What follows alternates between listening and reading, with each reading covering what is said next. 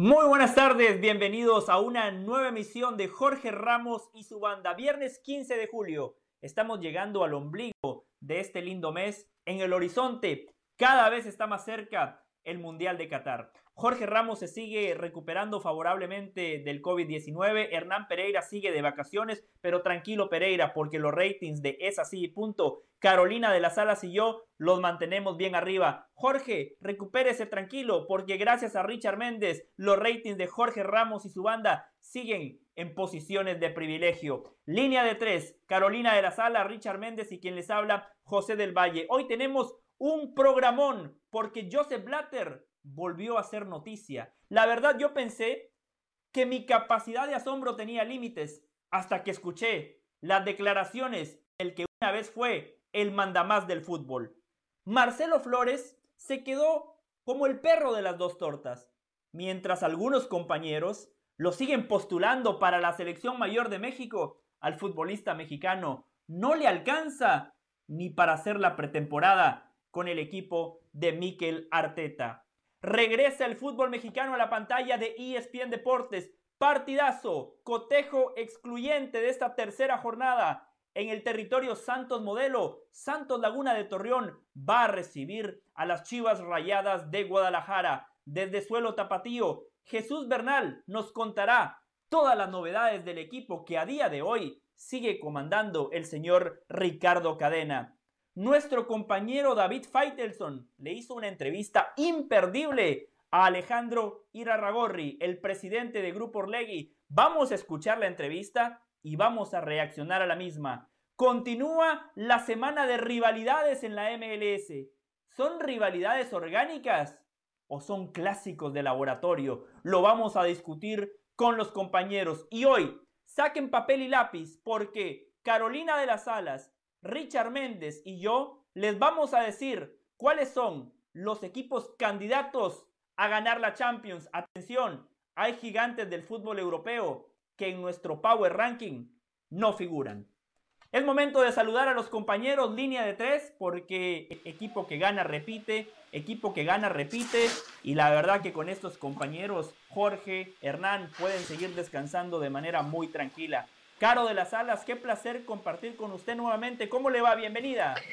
Saludos compañeros, feliz viernes para toda la gente que nos sintoniza. Se viene la tercera jornada de la Liga MX a través de la pantalla de ESPN Deportes con ese partido entre Santos y Chivas. Seguramente vamos a estar hablando de eso en un ratito, pero también de lo que quería conversar con ustedes es de lo que nos trajo a Entre Copas, ¿se acuerdan? Aquel programa del verano pasado, ganador, por cierto, de un premio Teli, tenemos que hablar de eso y mucho más, pero recuerdo que uno de los momentos álgidos de aquel programa era cómo comenzábamos de la en la Eurocopa, con aquellas imágenes impresionantes de Christian Eriksen siendo cubierto por sus compañeros en aquel partido de la selección de Dinamarca y que le daba la vuelta al mundo. Un año después, este jugador, pese a los ruegos de su esposa que le ha pedido que no siga jugando al fútbol, pese a que los, médicos han dicho que clínicamente Christian Eriksen estuvo muerto durante 10 minutos, increíblemente hoy se sabe que va a ser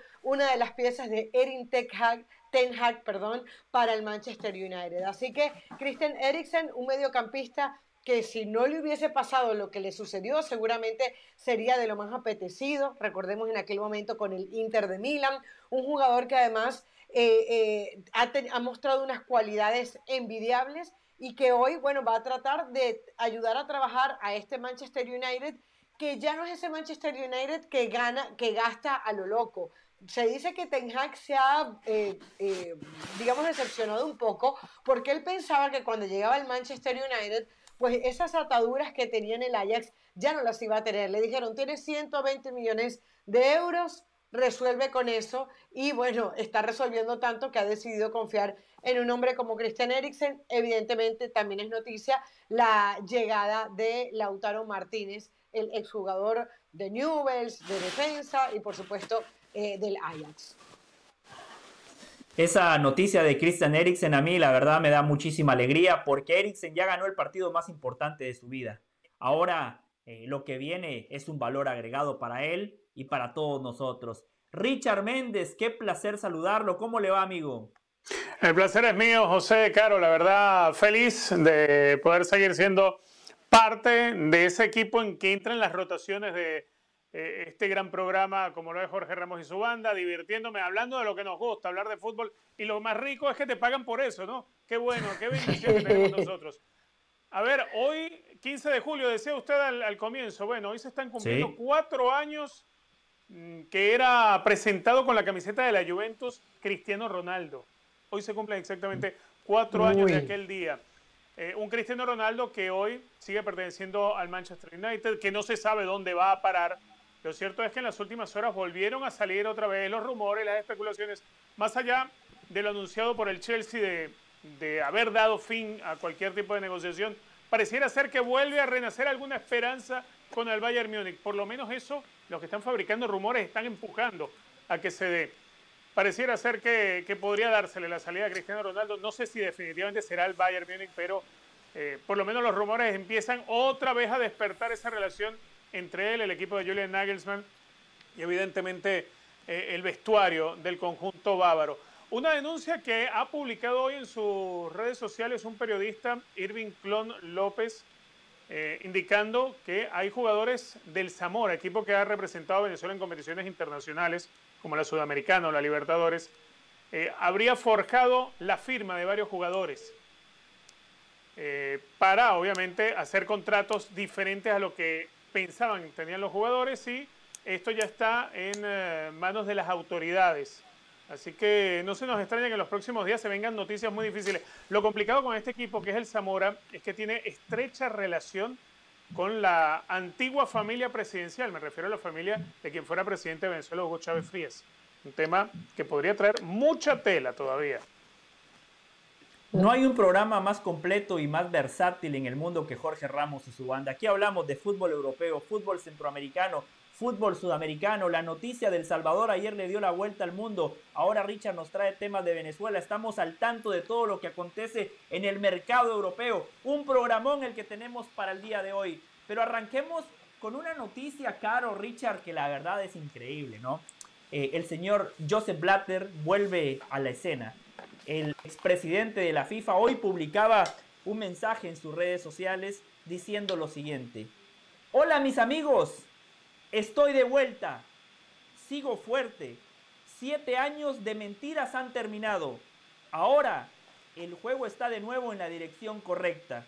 O como dice Michel Platini, volverán a saber de nosotros.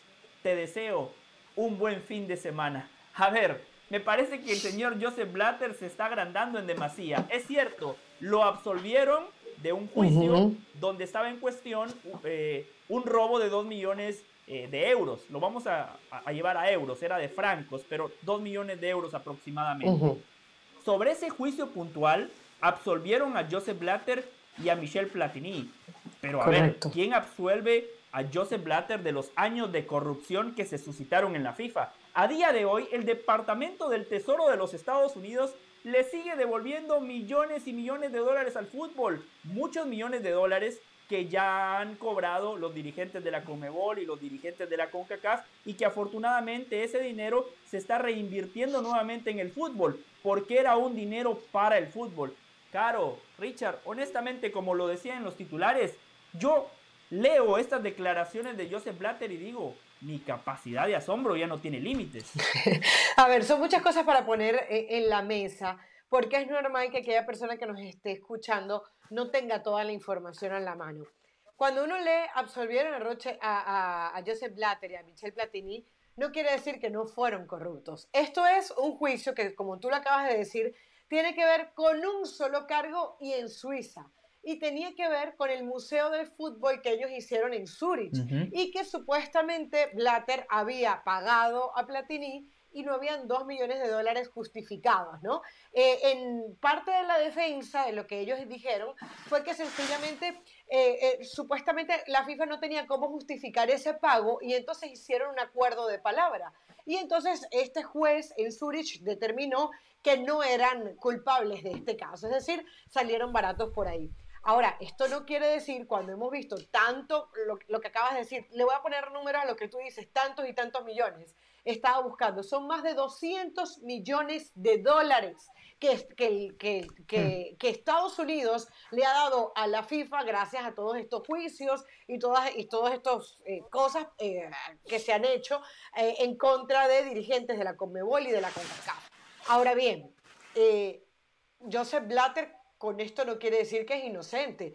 Cuando bajo tu mandato se han comprobado tantos casos de corrupción, evidentemente todos sabemos lo que ha pasado eh, el caso de Rusia 2018, que se termina aprobando gracias a Joseph Blatter, Qatar 2022, que yo estoy segura que no hemos visto todo lo que tenemos que ver al, al respecto. Entonces, eh, no nos confundamos. Y lo otro, a ver, Blatter tiene 86 años. Eh, yo no sé, ese señor, si ya ha estado con 7 años de tormento, ¿por qué no se va tranquilo, disfruta de la playa, etcétera? Es más, les van a dar 20.500 dólares por Em, daños y prejuicios. Bueno, con 20.500 dólares algo puede hacer y, tener seguramente unas buenas vacaciones. El, el, mundo, la FIFA, el fútbol no necesitan ni más Blatter ni más Platini. Pero bueno, la verdad que sí, yo me uno a esa frase de que la capacidad de asombro no tiene límites porque uno veía eso y uno decía, pero Blatter de verdad qué es lo que busca, qué es lo que quiere hacer. Y siguiendo un poco lo de Platini, porque Platini dijo que iba a llegar hasta las últimas consecuencias para ver que, para, para ver, eh, no dijo que entre las rejas, pero para ver un poco, eh, eh, digamos, presionados a quienes lo han llevado a este punto. Todo el mundo sabe que bajo Platini y Blatter sucedieron cosas que no tenían que haber sucedido en el fútbol. Y aún así, Blatter avisa a Richard de que quiere regresar al fútbol y por una cuestión de edad ya lo señalaba Caro, lo de Blatter, pero Platini ¿Tiene futuro en el fútbol? ¿Usted cree que de alguna manera pueda regresar a ser dirigente del fútbol? Lo que pasa es que, a ver, en el lado de, en el lado de Platini, Platini todavía, todavía se le recuerda porque no es solamente este caso. Ojo, eh, ellos salen libres de esta, de esta, que es una acusación por dos millones de dólares que se trató de hacer ver como, eh, como un pago de honorarios que se debían por asesoría. En realidad es así como lo trató de encarar la FIFA y el propio Michel Platini. Ahora, pero hay otras acusaciones y hay otros, hay otros juicios andando, sobre todo en el caso de, de Blatter es mucho más, ¿no? Pero los dos siguen estando involucrados en varias cosas. Yo no sé si, si alguno de ellos puede volver al fútbol. Yo lo que sigo viendo es lo mismo de siempre, que hay altos jerarcas del fútbol, que no importa que hayan jugado el fútbol, porque vaya que jugó el fútbol y que lo hizo muy bien Michel Platini, eh, como para, eso sí para terminar de tener las riendas del fútbol en Europa y convertirse en lo que es, alguien más que terminó siendo seducido, probablemente, porque no me consta, pero probablemente por las acusaciones pudo haber sido seducido para los actos de corrupción, igualmente en el caso de Blatter. Eh, en esta han salido inocentes, ahora son muchas las que quedan todavía. Yo igualmente sigo, sigo viendo muy difícil que tanto Platini como Blatter puedan estar involucrados en el fútbol. Ojo, y con esto quiero decir que no solamente no, me gustaría que regresaran ni Platini ni Blatter, es que hay muchos de los que están hoy en día que no me gustan, que siguen sin gustarme, no solo dentro del seno de FIFA, dentro de CONCACAF, de CONMEBOL, en todas las federaciones seguimos viendo lo mismo.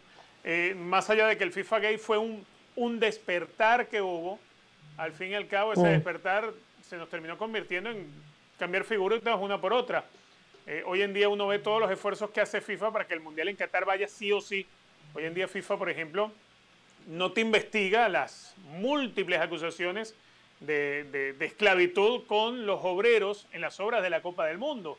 Hoy en día FIFA muestra la bandera de la inclusión, pero está organizando un mundial en Qatar donde de inclusión nada, porque incluso este, a pena de cárcel puede, puede tratarse el tema. Entonces yo creo que, que al fin y al cabo estamos en el mismo punto.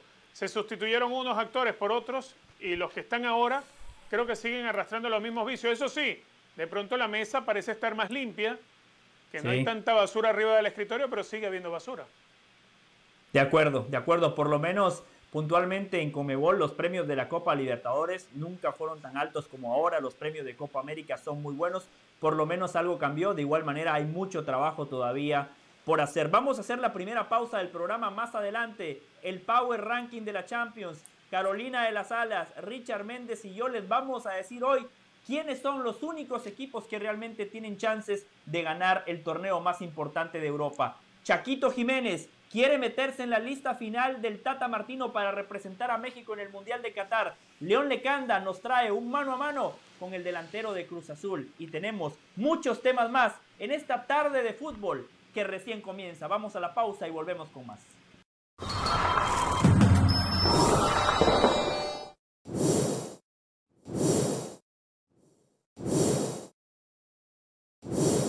La editorial del día es traída a ustedes por State Farm. Como un buen vecino, State Farm está ahí.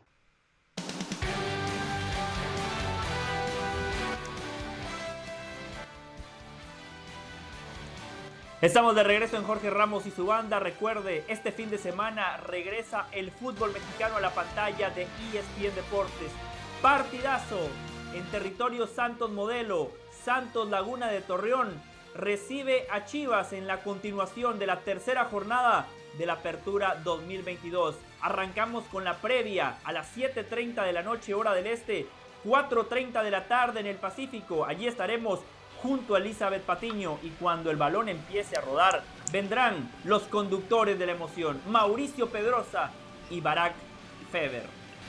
Y de línea de tres pasamos a línea de cuatro porque se suma desde territorio tapatío, desde Guadalajara, nuestro compañero Jesús Bernal para darnos información, pero también para ofrecer su opinión y su punto de vista que aquí en este programa valoramos que Jesús Bernal siempre se la juega. Jesús con el abrazo, vamos por partes. El tema de Santiago Ormeño, ¿cómo está ese tema de la contratación del 9 que Chivas tanto necesita? Saludos José para ti, para toda la banda, muy buena tarde. Pues el tema está, se está resolviendo, ya está en los últimos detalles para que se pueda hacer oficial. Eh, lo primero que tiene que anunciarse es la salida de Chofis, que va a ir al equipo de Pachuca de forma definitiva para que luego entonces Chivas pueda hacer el anuncio de Santiago Ormeño. No podría darte una, una fecha exacta de en qué momento lo darán a conocer los clubes, pero los acuerdos están. Entonces simplemente es cuestión de esperar para que esta situación se dé y que Chofes López, López perdón, se vaya al equipo de Pachuca y entonces Santiago Ormeño pueda llegar a las Chivas. De hecho, hoy el equipo ya viajó, ya se fue y no va a Ormeño evidentemente porque no está registrado todavía. Pero bueno, es cuestión de terminar con los trámites administrativos para que pueda aparecer ya en la plantilla del Guadalajara. Jesús, decía usted, la Chofi se va a Grupo Pachuca de manera definitiva. Santiago Ormeño entonces llegaría a Chivas en condición de préstamo o Chivas estaría comprando la carta del delantero mexicano? Ese es justo uno de los detalles que está terminando por definirse. Si Santiago Ormeño viene de forma definitiva o si será como se había acordado al principio, un préstamo por un, año con opción a compra. Eh, es, son los detalles ¿no? que falta por resolver todavía están analizando esa situación, qué es lo que más convendría al equipo. Lo que sí les digo es que Chofis a Pachuca va de forma definitiva, lo de Ormeño todavía se está terminando de peinar.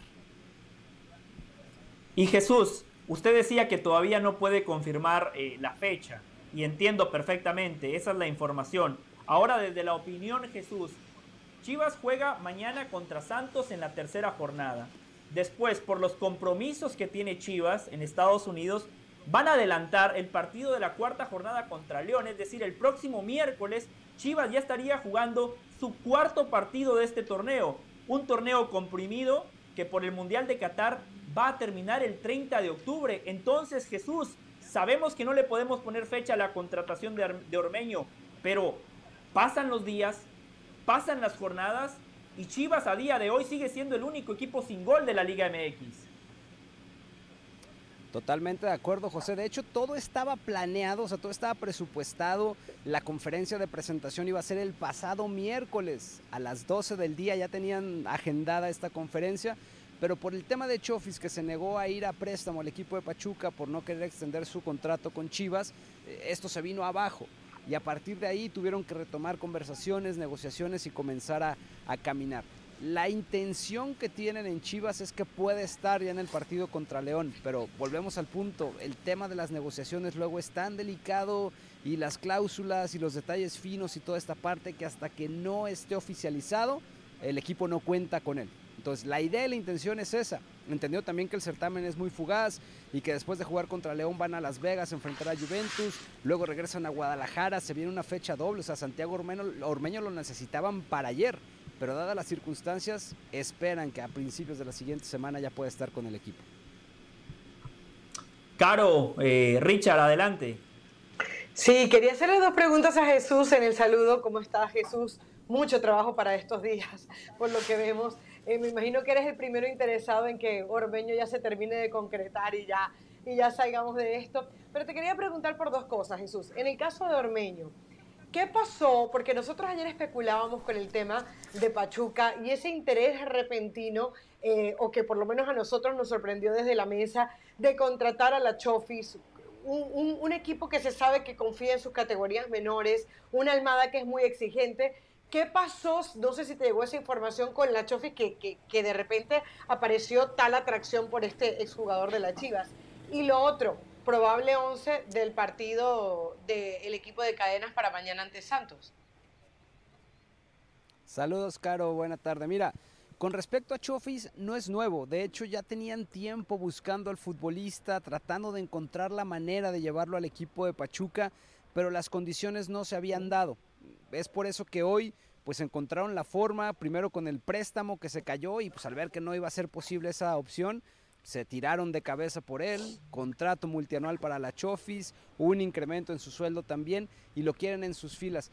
Algo tiene Pachuca en, la gente que, que escautea, que visorea, que han sacado elementos del Guadalajara que han sido muy redituables para ellos y que acá fueron relegados o desperdiciados. Dos casos en concreto recientemente. Uno, evidentemente, Víctor El Pocho Guzmán, que en Chivas ni siquiera lo querían, nunca debutó en el equipo y allá llegó y fue campeón y bueno, toda la historia que ya sabemos con el Pocho. Y después el caso del Dedos López, que acá también no, no, no jugaba mucho ya en la época de Matías Almeida, Pachuca se lo lleva, comienzan a cotizarlo y se lo terminaron vendiendo al Toluca hace algunos años. Entonces eh, van por ese sentido de repetir la misma historia.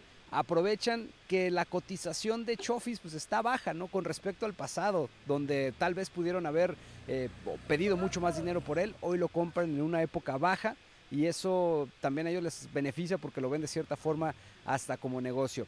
Con respecto al tema de la alineación, eh, tentativamente, y digo porque la semana pasada el profe Cadena nos sorprendió al final, Miguel Jiménez en la portería, Alan Mozo, el Tiba Sepúlveda, el Chiquete Orozco, Luis Olivas y Cristian Chicote Calderón en defensa, Fernando Beltrán, Rubén González y Carlos Cisneros en el medio campo, Alexis Vega y Roberto El Piojo Alvarado en el ataque. Ese sería el 11 que estaría presentando el Guadalajara para el compromiso contra Santos.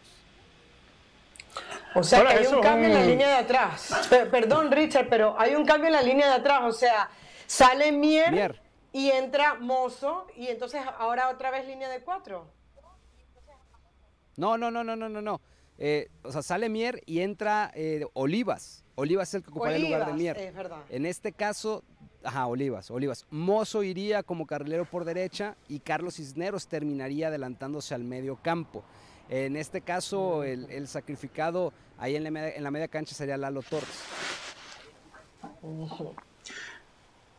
Richard. Jesús, un gusto como siempre. A ver, eh, más allá de todo este lío y, todo aquello que va rondando dentro del el espectro de Chivas, si llega Armeño, qué hay que hacer con la Chofis y todo aquello, y un equipo que en las dos primeras fechas no fue capaz de ganar.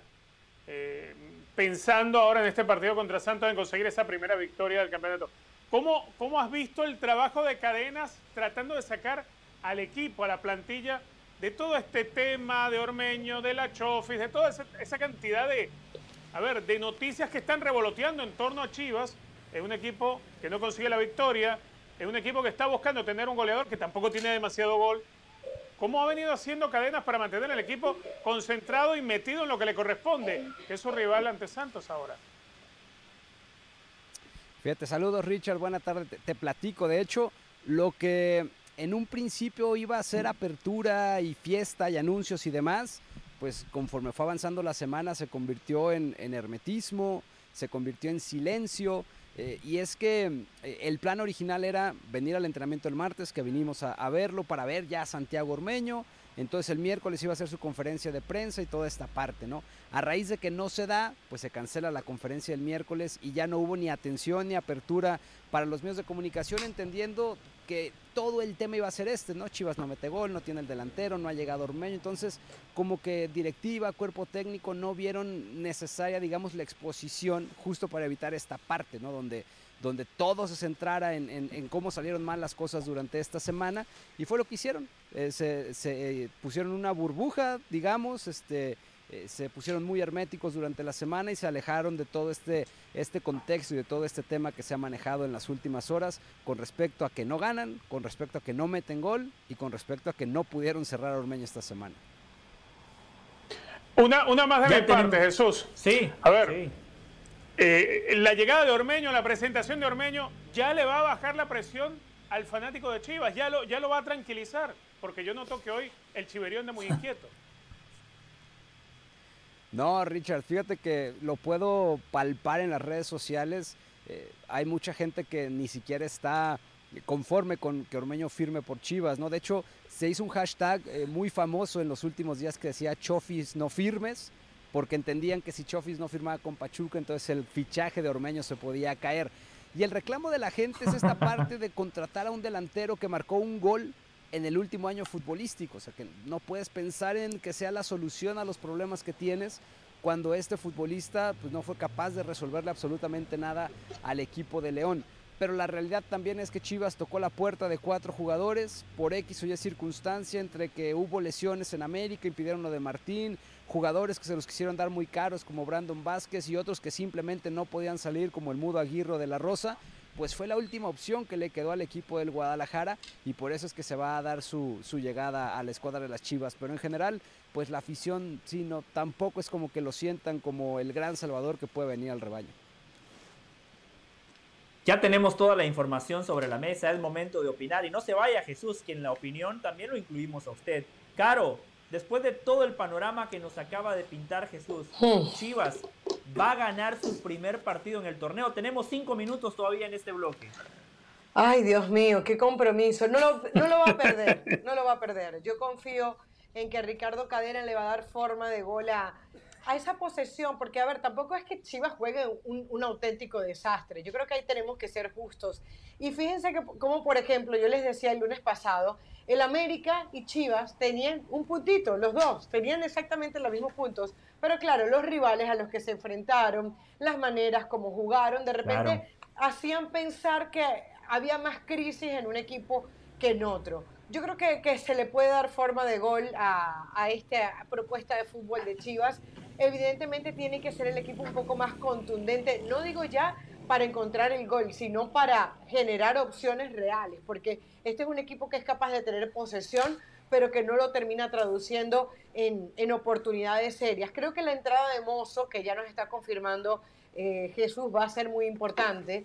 Eh, eh, me parece una lástima, porque fíjate, nos decía que ahora entra, sale Mier y entra Luis Olivas, ¿no? Para mantener esa línea de cinco bien hacia la corrección Jesús. Me preocupa porque Mier en algún momento llegó a ser el elemento más eh, que te daba mayor tranquilidad en esa saga defensiva. Después entró Olivas y parecía que era el complemento perfecto. Ahora uno sale y entra el otro.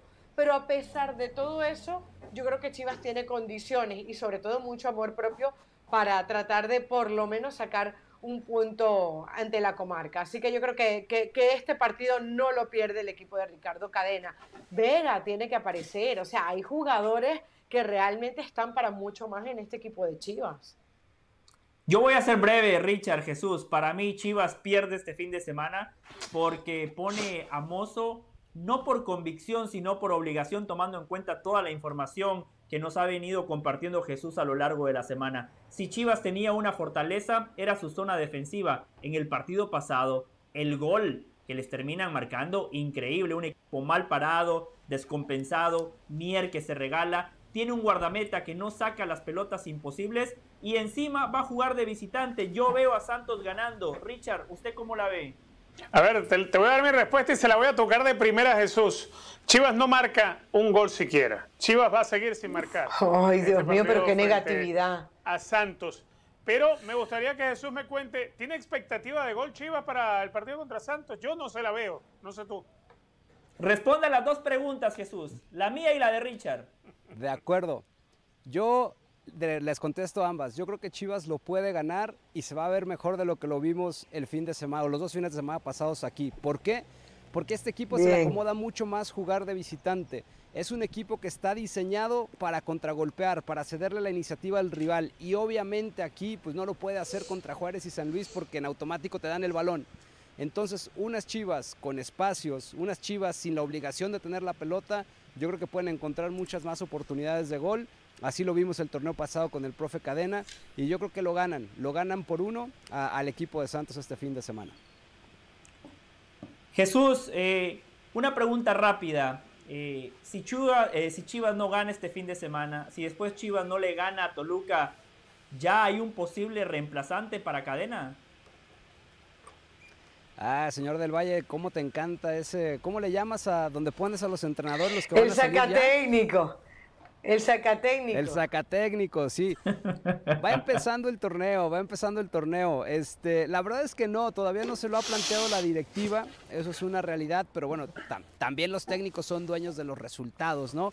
Acá digamos que el tema es que está ya muy apretado el calendario, o sea, es León, Juventus y luego viene una fecha doble, o sea, se hace ahí como un sándwich de que serán cuatro o cinco partidos en dos semanas, entonces eh, luce difícil que pueda tomarse una decisión ahí. Habrá que esperar primero los resultados, pero por ahora no, no se lo han planteado todavía el, cambiar de entrenador. Yo solo le digo lo siguiente, Jesús, y ya con esto eh, le bajamos la cortina al segmento. Con Carolina de las Alas vamos a estar en Las Vegas viendo a las Chivas ante la Juve. Y en ese momento, Jesús, Caro y yo, desde Las Vegas, vamos a estar en plena crisis del rebaño sagrado. Así se la dejo. un fuerte abrazo, Jesús. Gracias por venir a conformar esta línea de cuatro. Muchas gracias, José. Y pues ya aprovechando que estás en Las Vegas, apuéstale a las chivas. Dile que te invite, que, le dice que el, el tiranosaurio Rex, la mano no le llega a los bolsillos. No, Carolina y yo le vamos a apostar al bianconero, no le vamos a apostar al rojo, no, todo al negro. No, no, no, no. Al negro. Vamos Me a metas ahí en esa bolsa. Jorge Ramos y su banda. Muchísimas gracias a Jesús. Hacemos la pausa. Recuerden mañana Fútbol de la Liga MX en la pantalla de ESPN Deportes. Santos ante Chivas. La previa arranca a las 7.30 de la noche, hora del este. Ahí estaremos junto a Elizabeth Patiño.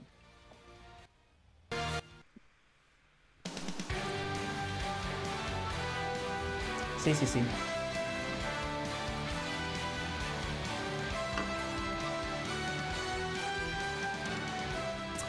Fútbol mexicano en la pantalla de ESPN Deportes. Santos ante Chivas. Todo arranca a las 7.30 de la noche, hora del este. 4.30 de la tarde en el Pacífico con la previa MX. Ahí estaremos junto a Elizabeth Patiño y cuando la pelota empiece a rodar, ahí estarán nuestros compañeros Mauricio Pedrosa y Barack Feber. Caro, usted me decía que quería hacer una salvedad. La escuchamos.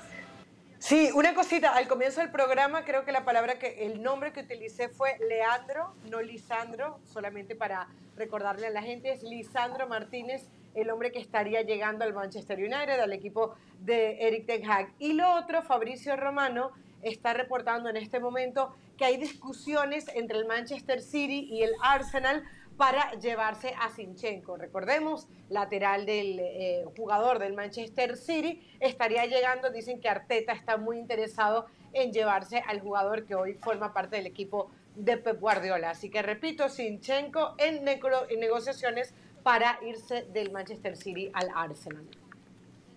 Válida la aclaración. Y yo le aclaro a la gente, esto es televisión en vivo, nosotros cubrimos todas las ligas, bueno, al menos las ligas más importantes. Hay compañeros que la tienen muy fácil, que nada más hablan de una liga, nada más tienen que ver cinco partidos el fin de semana. Carolina, Richard y yo arrancamos el maratón futbolero el viernes, recién el domingo por la noche estamos todavía repasando los partidos que pudimos ver en vivo. Amigos de la preparación, sí, esto es Jorge Ramos y su banda.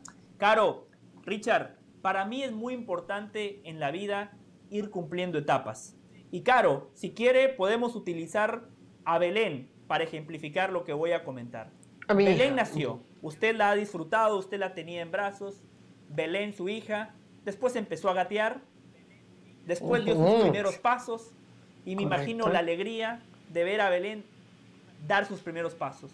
Belén después ya caminaba y después usted le iba soltando la rienda y ella se sentía con más confianza. Después de caminar, Belén empezó a correr.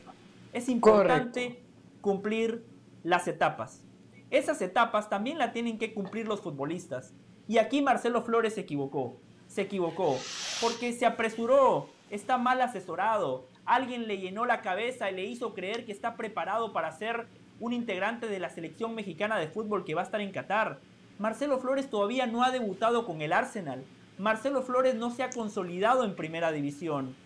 Y alguien sigue insistiendo, o muchas personas siguen insistiendo, que el Tata Martino debería de darle una chance. A ver, Martino ha sido sumamente generoso con Marcelo Flores.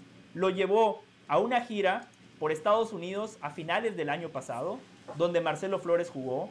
Lo incluyó en partidos oficiales de la CONCACAF Liga de Naciones que se jugaron este verano demasiado generoso. Oportunidades para un chico que todavía no ha jugado un solo minuto en el Arsenal. ¿Y saben dónde se equivocó Marcelo Flores de manera rotunda? Él se preocupó tanto por la selección mayor que se olvidó de cumplir con esas etapas y ese proceso que ya eh, marcábamos. México acaba de jugar el premundial sub-20 de la CONCACAF. Ese era el torneo para Marcelo Flores. Competir con sus compañeros, demostrar sus virtudes, llevar a México al Mundial de Indonesia, ser titular con México en el Mundial de Indonesia, llevar a México a los Juegos Olímpicos, ser titular con el trío olímpico en los Juegos Olímpicos de París y después de haber cumplido esas etapas, sí, consolidarse con el Arsenal y decir, estoy listo para representar a México en el Mundial de 2026. Marcelo Flores le dijo que no al premundial de la CONCACAF porque quería prepararse para la temporada europea Mikel Arteta dio la lista de 33 futbolistas que estarán realizando la gira por Estados Unidos. Dentro de esa lista de 33 jugadores, Marcelo Flores no fue incluido. No le alcanza ni para hacer la pretemporada en el Arsenal, pero el chico cree que está para ser integrante de la selección mexicana en el Mundial de Qatar cuando todavía no ha demostrado absolutamente nada.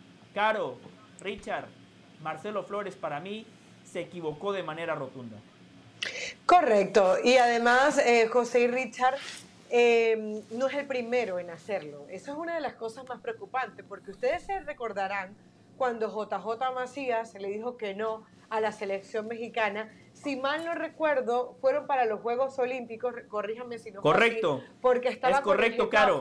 Y al final se devuelve a Chivas y ni selección ni Juegos Olímpicos, que es lo único rescatable que ha tenido la selección mexicana en los últimos años, que es el equipo que se termina llevando esa medalla de bronce con el Jimmy Lozano. Entonces te das cuenta que ese mirar por encima del hombro a la selección es el peor error que un jugador puede cometer. Y casos hay muchísimos. Hay un tal Messi que quedó primero campeón de los Juegos Olímpicos con su selección eh, antes de triunfar en todo lo que triunfó como jugador a nivel de club y a nivel de selecciones. Entonces, la pregunta que se debe hacer en este momento el Tata Martino es, bueno, si Mikel Arteta no lo está teniendo en cuenta para esa gira que va a tener en los Estados Unidos, valga recordar, ante el Everton, el Orlando City y ante el Chelsea, ¿por qué yo me voy a ver obligado a meterlo entre los 26 que finalmente van a ir al próximo Mundial de Fútbol? No hay nada que ampare la decisión del Tata Martino de llevar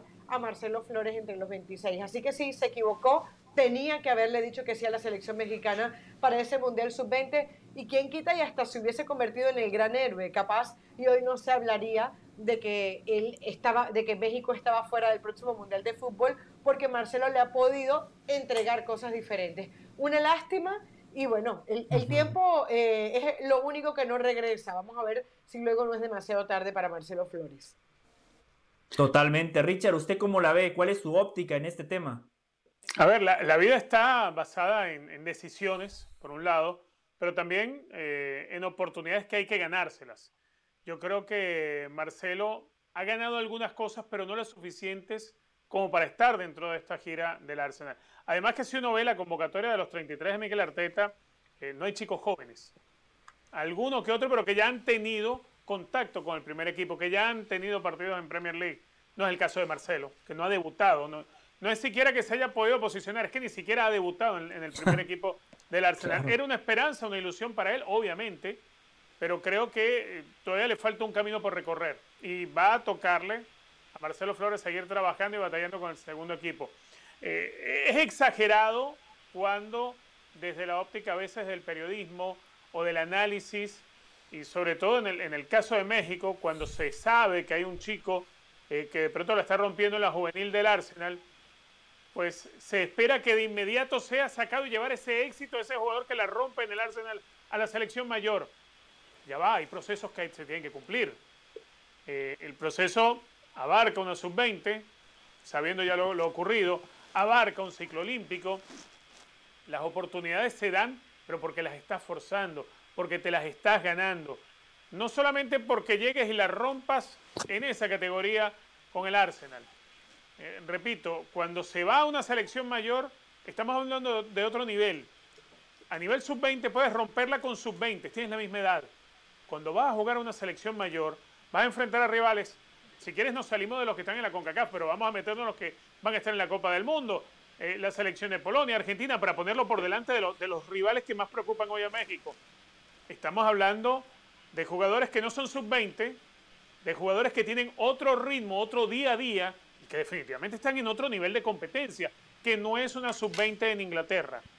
Con esto no quiero desmeritar la sub-20 de Inglaterra, no le quiero quitar eh, capacidades ni méritos a Marcelo Flores, pero me parece a mí que cuando surge la, noticia de que se tiene a un posible seleccionado mexicano en la sub-20 del Arsenal, se disparan las alarmas y ya todos lo quieren ver ahí. Eh, me recuerda y mucho a lo que en su momento sucedía con Gio Santos, por ejemplo, en el Barcelona. Ya se pensaba que se tenía a alguien que venía de la Masía y se pensaba que se tenía al Messi mexicano. ¿Y cuánto tiempo más vamos a seguir buscando un Messi mexicano? El tema no es de inmediato idolatrar esa figura sin saber si está listo para ese nivel. Y yo creo que eso el Tata Martínez lo debe tener claro. Flores no está listo para nivel de selección mayor y no está listo para nivel de Copa del Mundo. La rompe en la sub-20 del Arsenal, pero si la rompiera un poquitito más, ya el Arteta lo hubiese subido la temporada pasada al primer equipo. Hoy no está siendo tomado en cuenta para la gira en los Estados Unidos. Y no es porque, porque haya dado prioridad al preolímpico, no, es porque sencillamente no se lo mostró en el torneo anterior y todavía no le ha visto esa progresión que es tan necesaria para poder tomarlo en cuenta con un primer equipo. Esa es la realidad que yo veo. Y de pronto con lo que estoy diciendo habrá más de alguno que dirá y, se sentirá mal y hasta, hasta me estará criticando en este momento. Pero es que es una realidad. No todo lo que pensamos que está brillando es que es oro inmediatamente. Hay que pulirlo, hay que saber si este chico eh, eh, se va a ganar ese lugar en el Arsenal. Tal vez este joven se le da la oportunidad de llegar a otro equipo de primera división y no en Inglaterra, porque el Arsenal se deshace de él, porque así suele ser cuando se está en estas categorías. El que la rompe lo suben rápido, el que la rompe y tiene todas las condiciones para estar en primera, lo suben rápido. Y más un club como el Arsenal. Si eso no ha sucedido, es porque todavía evidentemente algo le está faltando a Flores. Algo le está faltando y Mikel Arteta lo sabe. Y puede ser que el día de mañana se consolide, puede ser que el día de mañana la rompa, pero hoy, hoy Marcelo Flores no ha hecho absolutamente nada para ganarse un puesto en la selección mayor de México. Y esta noticia, Caro, Richard, también deja muy mal parada a la Federación Mexicana de Fútbol. Porque yo recuerdo cuando se suscita ese fracaso, cuando México pierde contra Guatemala, en este programa yo dije, se equivocaron al no haber llevado a Marcelo Flores. Y rápido la gente me escribió diciéndome que Gerardo Torrado había declarado que el Arsenal no le dio permiso. Eso es mentira. A mí me parece que no hicieron el trabajo, porque el Arsenal, si le hubieran consultado al técnico, seguramente Mikel Arteta ya tenía claro que Marcelo Flores no iba a ser parte de la pretemporada. Y al Arsenal le conviene que su activo, en este caso Marcelo Flores, tenga actividad en un premundial. Al Arsenal le conviene que ese activo clasifique a un Mundial Sub-20 porque esa es una muy buena vitrina. Un jugador que es parte de una selección, más allá de que sea Sub-20, si juega un Mundial, sube su cotización. Obviamente el Federativo Mexicano no hizo la tarea, no hizo el trabajo y con esta decisión de Mikel Arteta quedan retratados. Al final de cuentas, México sobró el torneo.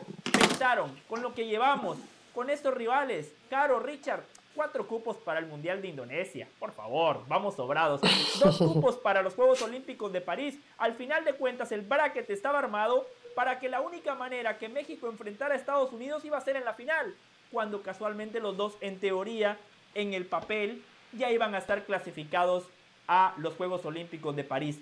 Todo se hizo mal, los federativos, Gerardo Torrado, Marcelo Flores y también el Arsenal. Caro, Richard, si quieren la seguimos después porque tenemos que irnos hasta Madrid, hasta España, porque nuestro compañero Rodrigo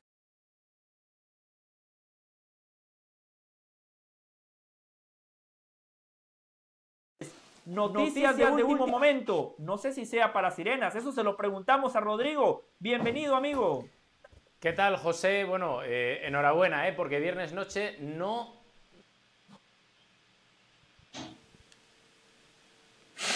Sí. El Echamení. Sí. Y con este equipo, Rodrigo, con este equipo, mire, volteo y tengo a Tony Cross, tengo a Luka Modric y ahora me traen a Benzema. Así es muy fácil, Rodri.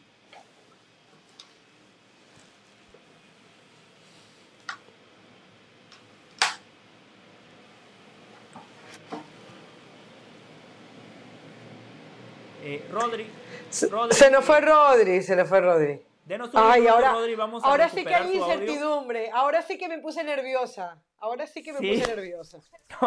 yo también, Caro, porque si es Rodri, yo automáticamente pienso, tiene que ver con el Real Madrid porque no hay periodista que maneje mejor información del Real Madrid que nuestro compañero Rodrigo Fáez. Vamos o el Atlético, viene Cristiano al Atlético. También, también, muy, bien, Richard. Muy bien, Richard. Buen pálpito, buen pálpito. Ya sea Real Madrid, Atlético de Madrid, lo importante es que al volver de la pausa, Rodrigo Fáez desde Madrid con noticia de sirenas aquí en Jorge Ramos y su banda.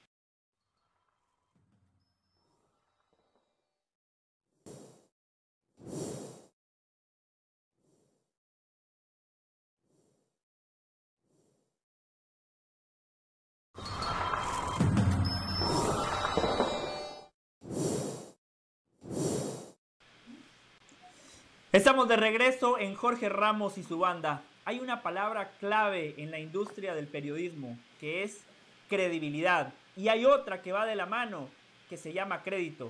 Lo que viene ahora es sumamente importante porque Rodrigo Fáez, ¿quién nos adelantó que Kylian Mbappé se quedaba en el Paris Saint-Germain?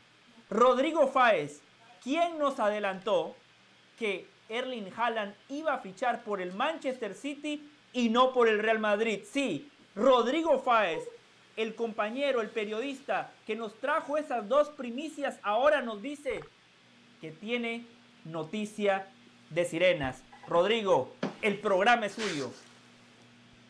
Gracias José por las palabras. En este caso no es el equipo al que suelo seguir en el día a día, porque ya sabéis que yo sigo al Real Madrid y al Atlético Madrid, pero al final eh, los contactos son los que mandan y en este caso tenemos que adelantar en Jorge Ramos y su banda que se está cerrando en estos momentos la contratación entre Barça y Bayern de Múnich de Lewandowski y es más, mm. se es tan optimista desde Camp Barça, se es tan optimista en cuanto a la posibilidad de cerrarlo bien hoy o bien durante el día de mañana, que la intención del Barça es la de presentar a Lewandowski incluso este próximo lunes.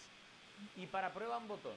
Es decir, me he enterado ahora mismo en los últimos minutos que el Barça, que está adecuando ahora mismo el césped del Camp Nou, está en obras, intentando cambiar, remodelar, mejorar el césped del Camp Nou, ha dicho a todos los operativos que durante el fin de semana hay que apurar los plazos sí o sí para intentar abrir el lunes y llegar a tiempo para esa presentación de Lewandowski en el Camp Nou con el mejor escenario posible. Así que es esa noticia, la que adelantamos en Jorge Ramos y su banda, que ahora mismo cierran Bayern Múnich y Barcelona la contratación de Lewandowski, un acuerdo que estaría en torno a 50 millones de euros, para que en ese contrato que ya tiene acordado desde hace meses Lewandowski con el Barça, que costó muchas además eh, de forma adelantándose a todo el mundo, de 2 más 1, se haga efectivo en el día de mañana y que el lunes es la intención, por lo menos a día de hoy, del Barça, que el lunes sea presentado. Vamos a ver si se lo permite y si lo pueden cerrar a tiempo para que el lunes Lewandowski pueda ser presentado como nuevo delantero del equipo Viernes 15 de julio, 4.58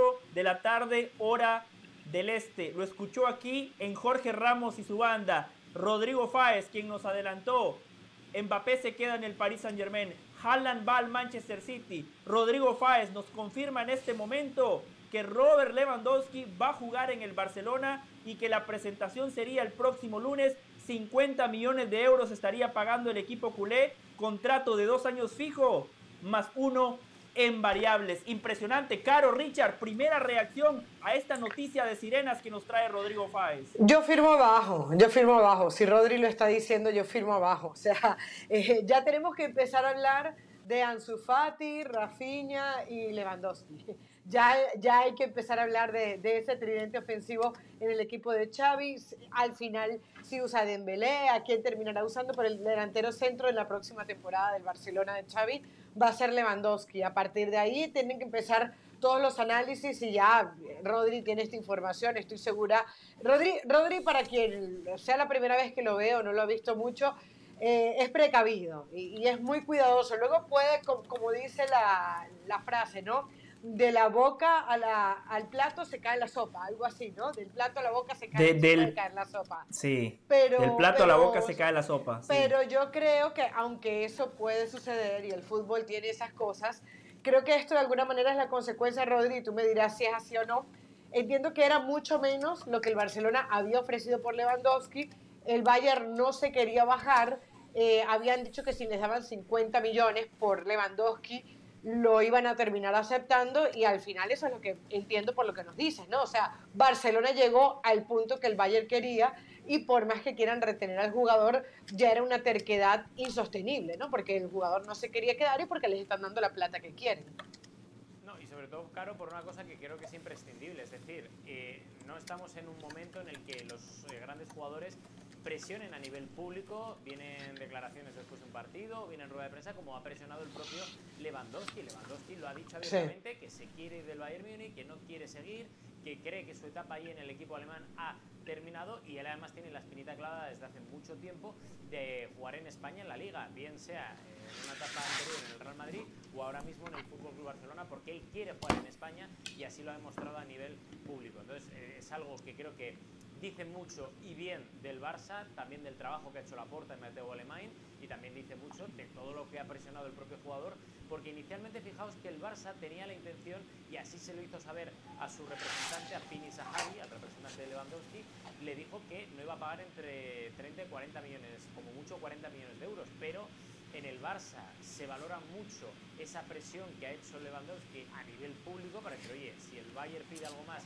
porque al final estamos hablando de que el Bayern va a vender, y esto es muy poco habitual, a su gran estrella y encima a un rival directo, pues al final el Barça dice cede y dice, oye, si piden 50 o lo que sea finalmente, que igual puede cambiar la cifra, pues es algo que, tenemos que firmar porque el jugador lo ha dado todo y para nosotros, en este caso para el Barça, que es lo que dice Laporta, es un jugador imprescindible para el.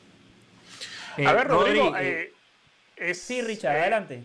Sí, es, es, una movida interesante y que, y que finalmente haya logrado Barcelona convencer al equipo bávaro de sentarse. Ahora, más allá de la llegada de Lewandowski, Barcelona todavía tiene que, que resolver algunas cosas. ¿Cómo o a quiénes se sacrificaría para poder reducir la masa salarial y poder, poder inscribir lo que se está fichando o poder inscribir el equipo que va a jugar? A ver, eh, yo creo que hay dos nombres encima de la mesa y los dos son holandeses. Primero, Memphis Depay, que creo que es un hombre que tiene cartel y que puede eh, tener mercado en Europa y que vamos a ver porque tiene novias y tiene muchos intereses de, de, varios equipos, pero sí que es cierto que nunca llegaría Memphis Depay a la cifra que sí que puede llegar el Barça con Frenkie de Jong. Primero porque el Barça y el United han pactado una cantidad de salida en torno a los 65 millones de euros más variables, que podría llegar a 80-85, pero el problema de Frenkie de Jong es que no se quiere ir y que de momento dice que no, que no. Lo ha contado Moisés muy bien durante estos últimos tiempos, diciendo que la relación entre Frenkie de Jong y Ten Hag no es la mejor, que Frenkie de Jong está cobrando mucho dinero en el Barça y que está muy cómodo en la ciudad condal. Frenkie de Jong además, yo amplío, sabe que si se queda va a jugar y va a ser importante y al final cambiar el Barça, Champions, con un equipo reforzado y con buen futuro por un United que es una incógnita y que encima va a jugar Europa League, pues claro, yo entiendo que es muy complicado ahora mismo que el Barça pueda deshacerse de un jugador como De Jong, porque insisto, el jugador de momento no quiere salir, el United dice que no es objetivo eh, para ir hasta allí y vamos a ver si el Chelsea se anima en las próximas semanas y puede ser una opción para de Jong y una posible salida del Barça, porque es que todo depende de eso, o de activar una segunda palanca económica para poder inscribir a todos los jugadores que están fichando el Barça. Rodrigo, lo vamos a tener que despedir, pero desde ya lo invitamos para que nos acompañe el próximo lunes. Eh, el futuro está aquí, Rodri. Eh, con Caro, con Richard, con esta línea de tres, nos hemos apoderado del programa. Así que desde ya lo invitamos. Si Jorge está aquí el lunes o no está, no importa. Usted es fijo en este equipo. Le mandamos un abrazo, Rodrigo Fáez. Muchas gracias. Un abrazo, aquí estaré. Y es más, igual cojo un jet y me voy a Madeira a ver qué pasa con Cristiano Ronaldo. Igual los entro de ahí. ¡Epa! ¡Colchonero! Rodrigo Fáez. Rodrigo Fáez, como siempre. ¿Sí, Caro? No, porque, porque ahora evidentemente el tema de Cristiano Ronaldo se reabre en el Bayern Múnich. Esto es, esto es un juego de dominó, estas son fichas ¿Te acuerdas lo que les comentaba al principio?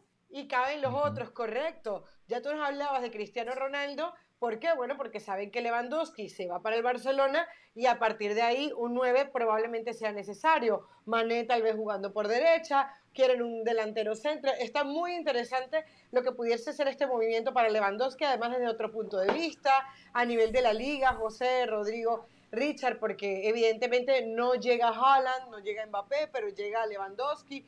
¿Quién quita, eh, José, que tú y yo estemos hablando con Lewandowski eh, el día jueves, viernes en Las Vegas eh, y tengamos la, la, nota con el nuevo jugador del Barcelona. Por supuesto, ya eh, nos vamos a poner a trabajar para eso, Caro, así que ojalá y Lewandowski nos pueda acompañar aquí en todas las plataformas de ESPN. Rodrigo, sabemos que hay un, un pequeño problemita, pero la próxima semana, la próxima semana lo sumamos nuevamente para que nos traiga toda la información y todas las novedades. Ok, aquí estaremos. Un abrazo. Perfecto. Rodrigo Fáez, el hombre de las primicias, el hombre que nos adelanta las noticias, que las trae aquí a Jorge Ramos y su banda, que no se las guarda para otros programas. Ese es Rodrigo Fáez, un profesional en toda la extensión de la palabra. Eh, reaccionemos, analicemos un poquito más, Caro, Richard, porque esta noticia que nos ha dado Rodrigo Fáez es realmente de sirenas, una noticia que tendrá mucha repercusión en el futuro del Barcelona, en el futuro del Bayern Múnich, en el futuro de Cristiano Ronaldo. ¿Les parece Yo quiero 50 millones de euros eh, un precio demasiado elevado, caro, para un futbolista que tiene 33 años y que en agosto va a cumplir 34? ¿El precio es justo o simple y sencillamente el Bayern se, se aprovecha de esa necesidad imperiosa que tiene el Barcelona de seguirse reforzando? Mm, las dos cosas. Evidentemente se está aprovechando el Bayern Múnich, se está aprovechando que tiene un año más eh, de, contrato, más allá de que el jugador se quiera ir, pero me parece que dentro de las cifras que lamentablemente, aquí lo repito, se están manejando en el fútbol, Lewandowski al final es garantía de gol. Lewandowski no tiene que demostrarle a nadie que es capaz de lo que es capaz de hacer y creo que en el Barcelona va a tener un equipo que funcione alrededor de que él pueda marcar los goles. Ahora, José, y, dejando a Richard que responda tu, tu pregunta, yo también quiero hacer un análisis. Y es que nos estamos dando cuenta que a pesar de, de, que están los PSG, que están los Manchester City, que Haaland se puede haber terminado decantando yendo por el Manchester City y Mbappé por el PSG, el jugador sigue soñando con el Real Madrid y el Barcelona. El jugador sigue decantándose por estos equipos, porque fíjate, Frankie de Jong no se quiere ir para el Manchester United, se quiere quedar en el Barcelona. Rafinha tenía una propuesta mejor económicamente del Chelsea, por eso es que al final Rafinha se hace tan caro para el Barcelona, porque se metió la propuesta del Chelsea que era mayor a la que ofrece el Barcelona y Rafinha prefirió quedarse en el Barça. Y hoy Lewandowski, que yo estoy segura, la propuesta del Barcelona no era la única que tenía, se empeñó en llegar al Barcelona. Entonces, creo que son cosas de las que Laporta y Florentino se siguen aprovechando, entre comillas, no creo que sea ningún pecado, que bueno, ese nombre que tienen a nivel de Europa sigue pesando para que grandes jugadores como Lewandowski se terminen decantando por ir a, estos equipos. Sí. Richard, ¿qué opina usted de los dos temas, no? Lo que yo planteaba y lo que plantea Caro también.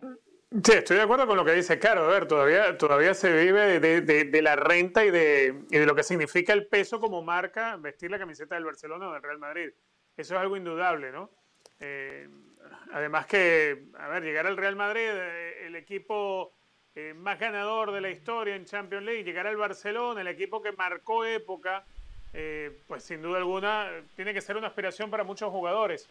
Ahora, si Lewandowski llega por los 50 millones, que más o menos es lo que, lo que se espera y es lo que, lo que estaba hablando Rodrigo Fáez, uno, uno se pone a, pensar y, caramba, el Barcelona, si bien ahora está resolviendo cosas con las palancas económicas, antes de las palancas económicas, Ferran Torres llegó por 45. Y Ferran Torres no resolvió nada en Barcelona. Más le resolvió eh, Traoré, por ejemplo, que llegaba a préstamo. Más le resolvió Bomellán, que llegó bajándose el sueldo. Es un exitazo para Barcelona si logra eh, lo, que, lo que al parecer, dentro de la inminencia, se va a dar y se, haría oficial el próximo lunes, como nos contaba Rodrigo Fáez. Primero, bueno, porque se sigue, se sigue consiguiendo algo que hace algunas semanas, antes de que se aprobaran las palancas económicas, parecía imposible.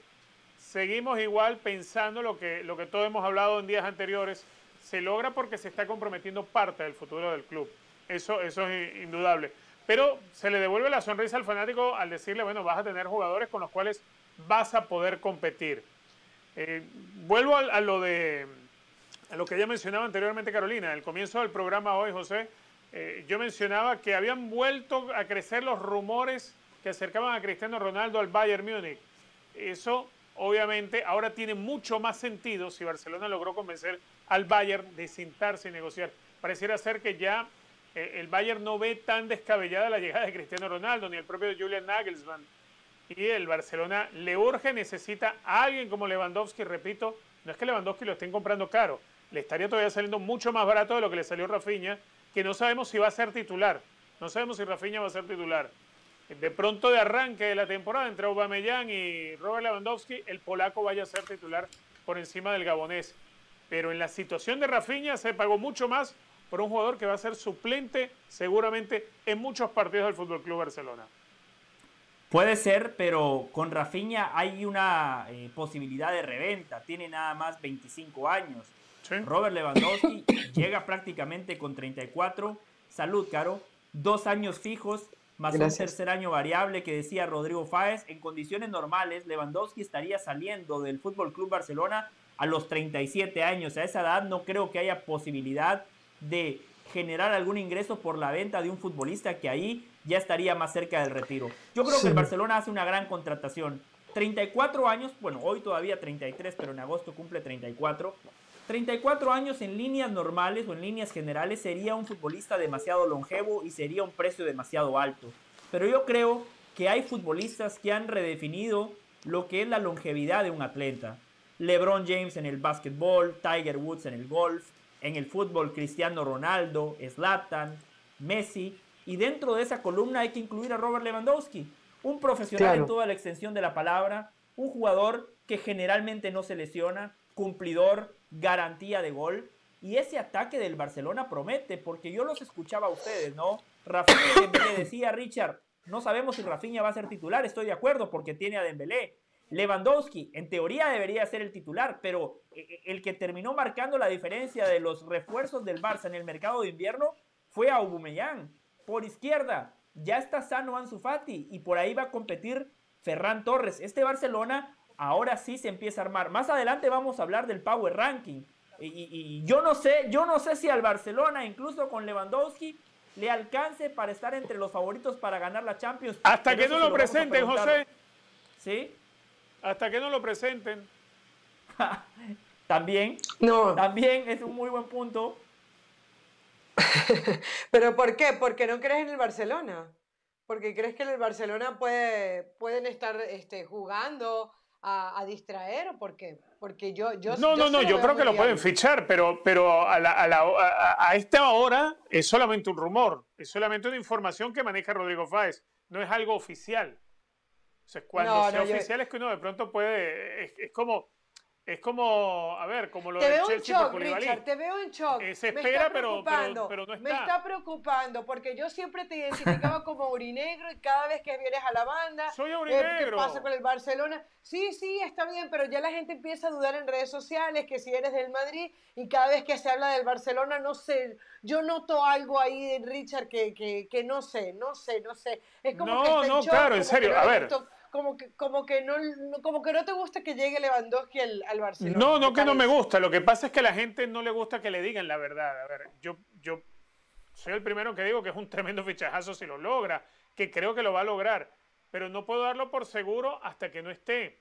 Repito, es como lo de, es como lo de Koulibaly. Hasta que no lo ficha el Chelsea no, no está. Está Raheem Sterling. Ese sí lo ficharon y lo presentaron. O sea, hasta que no sea oficial, yo, yo no soy quien tengo que darle el carácter de oficial. Es como, es como al principio del programa dije, mira, eh, Cristiano Ronaldo se cayó lo del Chelsea, obviamente no es oficial, y existe el rumor de, ir al Bayern, pero no es oficial. Hoy el Bayern no tiene a Cristiano Ronaldo, hoy Barcelona está más cerca sí de Lewandowski, pero no lo tiene. O sea, la pregunta es, ¿se tiene que preocupar Benzema del próximo Pichichi de la liga con la llegada de Lewandowski? Yo sí, yo sí creo que llega, yo sí creo que llega un killer. Es que Lewandowski estaba mirando los números, además de 540 goles en 745 partidos, Fíjense las últimas ocho temporadas de Lewandowski en la Bundesliga con el, con el Bayern.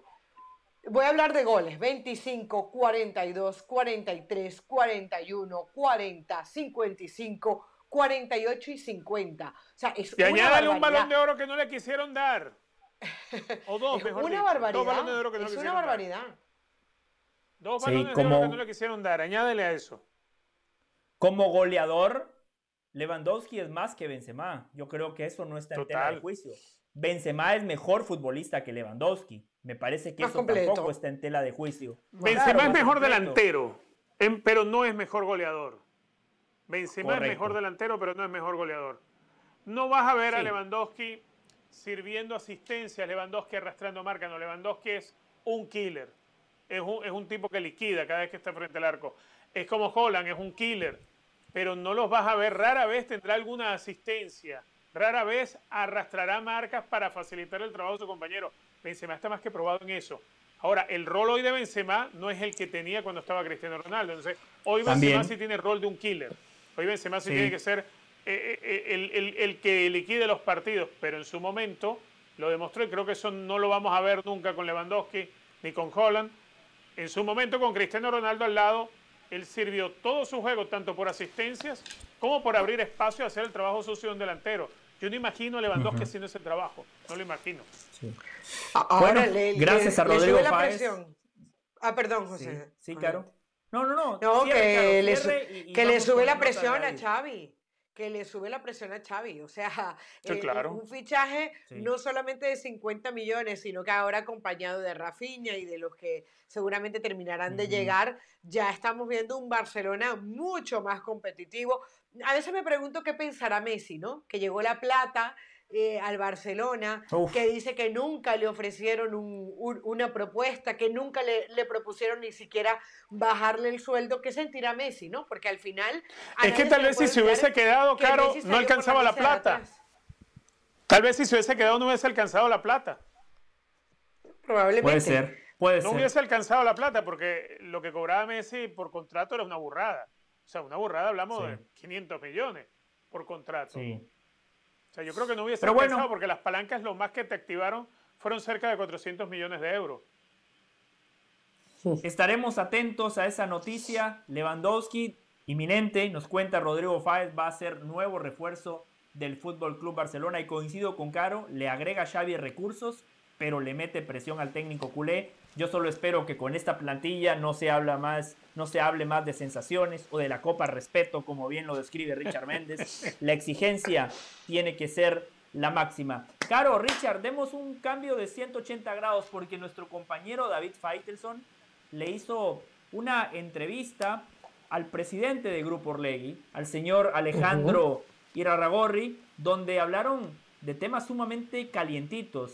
La mm. abolición de los ascensos y descensos en el fútbol mexicano, el conflicto de intereses que existe entre el presidente del Atlas, Pepe Riestra, y el secretario de la Federación Mexicana de Fútbol, Íñigo Riestra. Hablaron de estos temas, también hablaron de la multipropiedad de equipos y de ese momento complicado que hoy por hoy atraviesa el fútbol mexicano y si eso es consecuencia de todas esas decisiones que toman los dueños del fútbol mexicano. Aquí parte de la gran nota que nuestro compañero David Feitelson le realizó al presidente de Grupo Orley.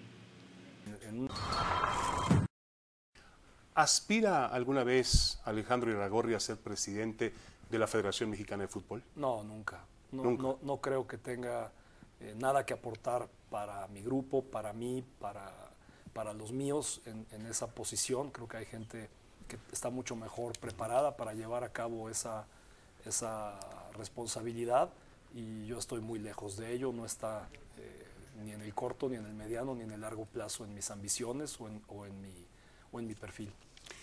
¿Cómo defender la multipropiedad cuando realmente es una ilegalidad? ¿Cómo, cómo, cómo son ustedes capaces, los dueños de equipos en el fútbol mexicano, de algo ilegal decir que es legal y defenderlo a muerte? Mira, ahí empiezan mis diferencias contigo, porque hay que ser impecables con el uso de las palabras. Hay un libro maravilloso que recomiendo mucho a quienes nos ven y nos escuchan, y te lo voy a regalar, que se llama Los Cuatro Acuerdos. Y el primer acuerdo es lo impecable que tienes que ser con las palabras. Ilegalidad, en su definición, es algo que está en contra de las leyes. Y hoy la multipropiedad en México no está en contra de las leyes, pero voy más allá. En España, por ejemplo, tú puedes tener hasta el 5% de distintos equipos participando en la liga controlando a uno. En, la liga, en las 5%. ligas hasta el 5%. En Estados Unidos puedes tener distintos porcentajes de distintos equipos y de distintas ligas en el mismo país, quiere decir en el mismo sistema de competencia. Yo creo, y, y- y- y si quieres para dejar eso bien claro, ¿no? ilegalidad no hay, no existe ilegalidad porque el reglamento lo permite. Ahora, si me preguntas a mí eh, qué pienso de la multipropiedad en, en una misma liga y en particular en México, con- convencido de que no es el escenario ideal, pero también convencido de que el escenario ideal es tener mejores dueños. En tu plan está acabar con la multipropiedad cuando se pueda. Bueno, es que en mi plan está seguir las reglas y hoy hay un acuerdo en la Asamblea que habla de que vamos a terminar con la multipropiedad del 2026. Pero no es un tema de un decreto, es un tema de construir las bases para que esto llegue ahí. O sea, en el 2026, ¿qué va a pasar con Orlegui? Bueno, pues ya veremos qué va a pasar. Pero no, Sí. no, no vas a sacar un prestanombres para Pero darle- imagínate, imagínate si yo me tengo que empezar a preocupar hoy del 2026. No, pues, yo vivo en mi momento presente construyendo de cara al 2026.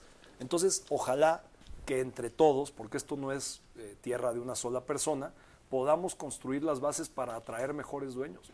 Pero si tú crees que el hecho de que una liga sea competitiva porque hay ascenso y descenso, creo que habría que estudiar Pues muchísimo así son todas las ligas del mundo, Pero otra vez, competitivas. si así fuera, Estados Unidos nunca nos hubiera ganado un partido. No, bueno, y esto en- que está pasando en México, bueno, ahí te va. Sí. No, no, yo recuerdo muy bien a tu compañero de mesa y querido amigo Hugo Sánchez, con ascenso, descenso, con todas las cosas que tú quisieras que hubieran, con Libertadores, con todo eso que hablas, pues tampoco calificó a las Olimpiadas. Porque hay que entender, mi querido David, qué es el fútbol actual en su realidad versus qué era el fútbol que añoran en su pasado.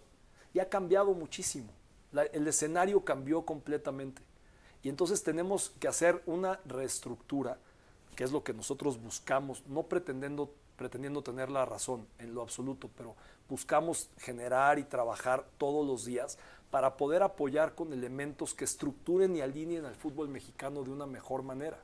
Entonces, una de las virtudes del fútbol mexicano, y lo, lo platiqué contigo desde hace mucho tiempo, es el mercado americano.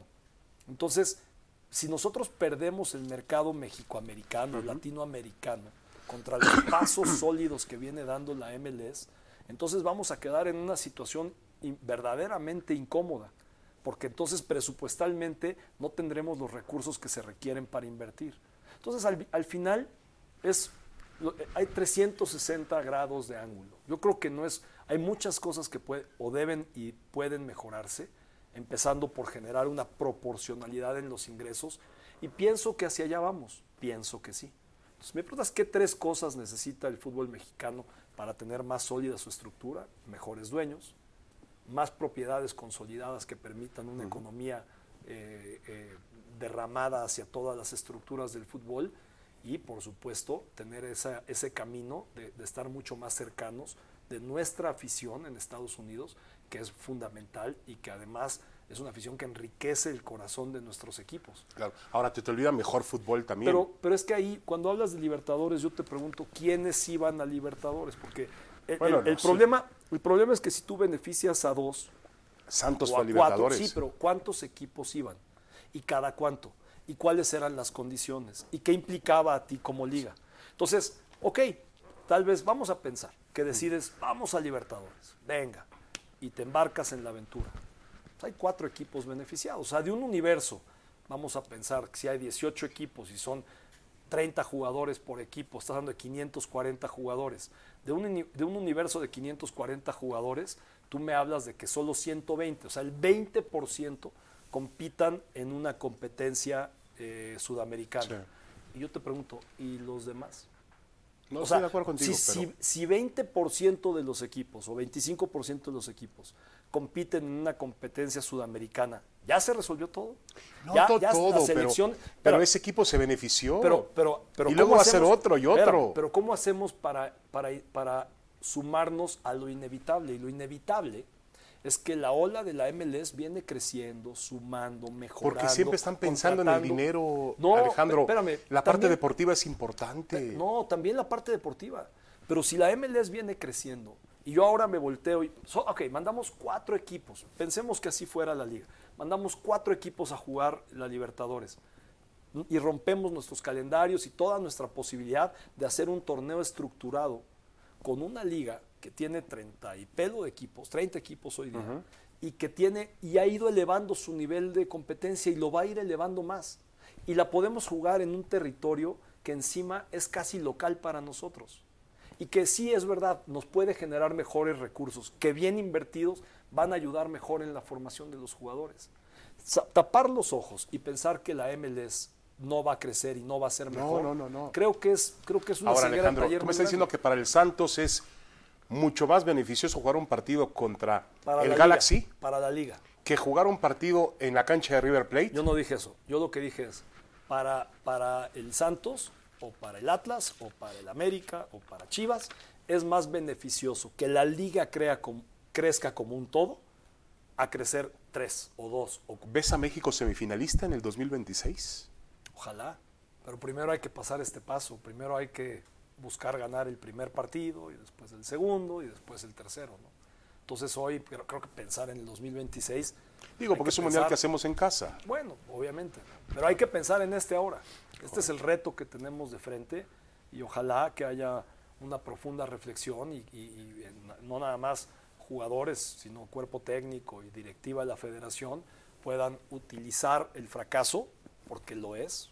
Yo no le tengo miedo a la palabra fracaso, pero de nuestros grandes fracasos han salido también los grandes triunfos. Sí, sí. Y yo creo que hoy hay una oportunidad de aprender de estos fracasos y poder encarar el mundial de otra manera.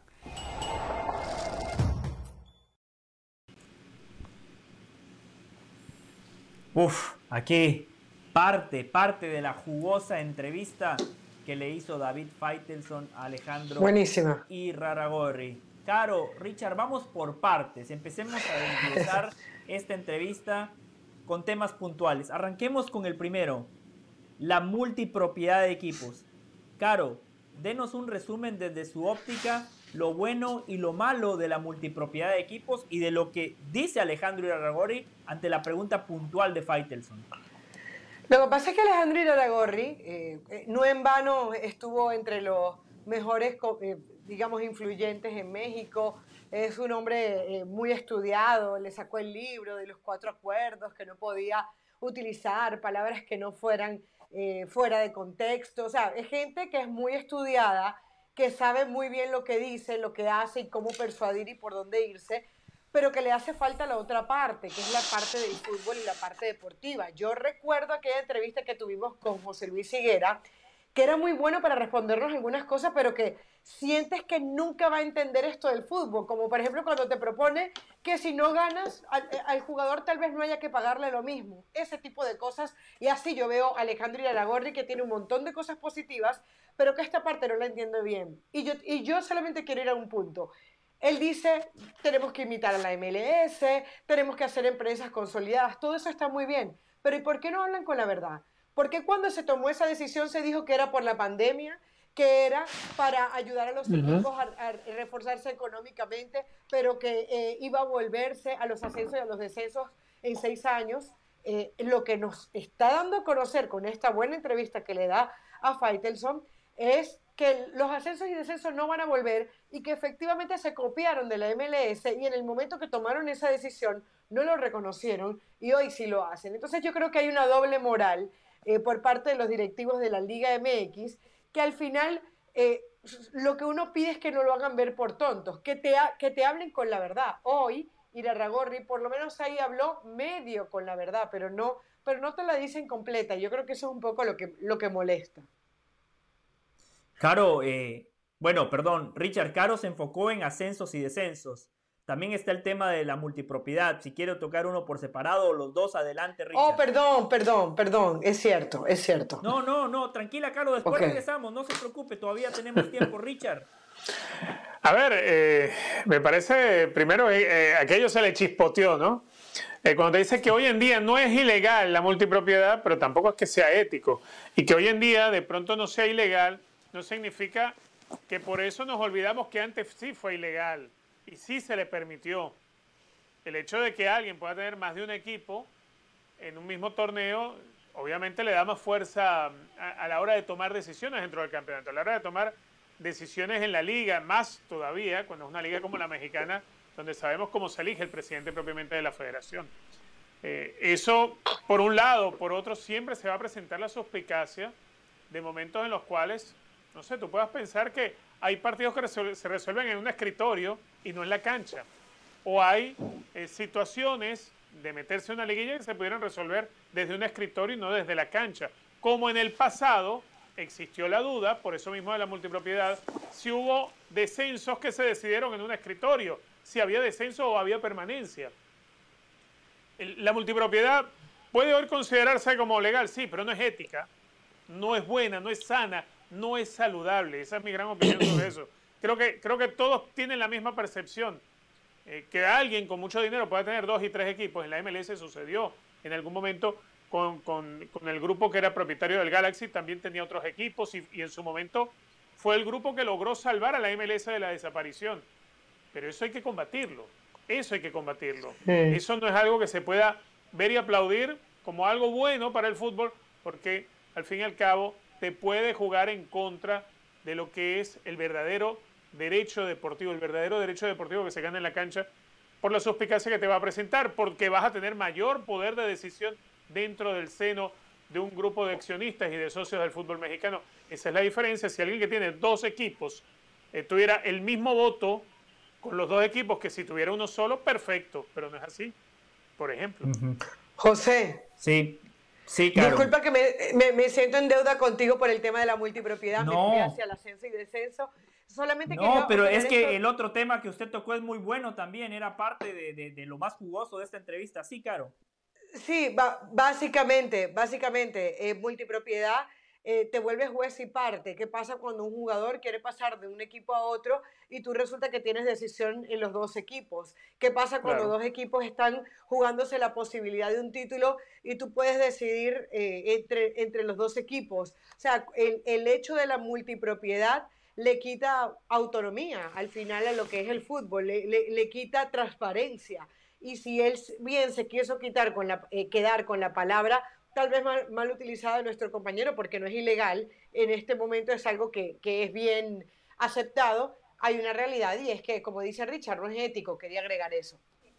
No es moral, no tiene eh, fuerza moral. Pero, pero, Caro, Richard, yo tengo, yo tengo una óptica distinta a la de ustedes. A ver, no discuto lo que ustedes acaban de comentar. En un escenario ideal, eh, no es bueno que en una competencia haya un dueño que tenga múltiples equipos. No es ideal justamente por lo que ustedes mencionaban, que se presta a las suspicacias, uno tiene el derecho de pensar mal. Se dio una final, por ejemplo, en el 2002, América-Necaxa, cuando esos dos equipos eran parte del grupo Televisa y mucha gente decía que Necaxa le regaló esa final al América. Pero si ustedes analizan el partido, en la última jugada Adolfo Ríos saca una pelota del ángulo y la pelota después se topa en el travesaño y se va para afuera. Eso no se puede planear. Yo honestamente creo en la honestidad del futbolista, pero reitero, sé que se presta para las suspicacias.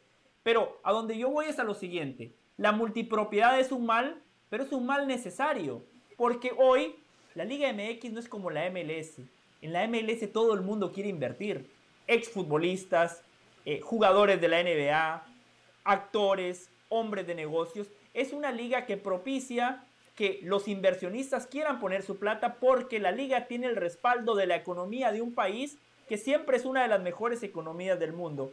En México pasa lo contrario y en parte de esta entrevista se lo explicaba Alejandro Irraragorri a David Feitelson, que no hay inversionistas sólidos, no hay gente seria en el fútbol mexicano que quiera poner su plata en el fútbol. Y Entonces la liga tiene que ser más pequeña de lo que es, José.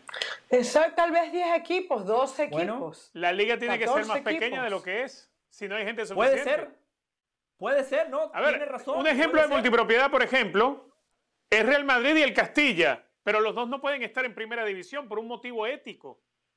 Sí. Por eso es un equipo de primera categoría y otro de permanencia. El Barça B es un equipo de permanencia cuando está en segunda división. No pueden ascender. Sí. Yo diría, la existe multipropiedad, pero no en el mismo torneo.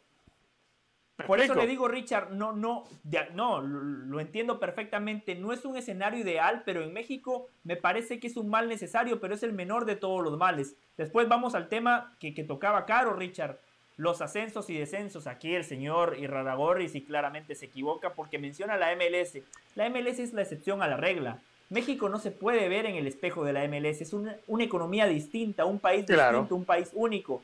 México se tiene que ver con Sudamérica, con las ligas europeas de segundo nivel. Todas tienen ascensos y descensos. Que por cierto, Richard Caro escuchaba a Alejandro en la entrevista que le dio a Faitelson. Y después de la lista de soluciones que nosotros ofrecimos ayer, seguramente las hubiese desechado, ¿no? Claro, fíjate, con el tema de los ascensos y los descensos, el estadounidense que hace su inversión, que mete, no sé, 500 millones de dólares para tener una franquicia, para construir un estadio, otros mil millones de dólares más, y te termina construyendo un estadio y te saca un equipo de fútbol.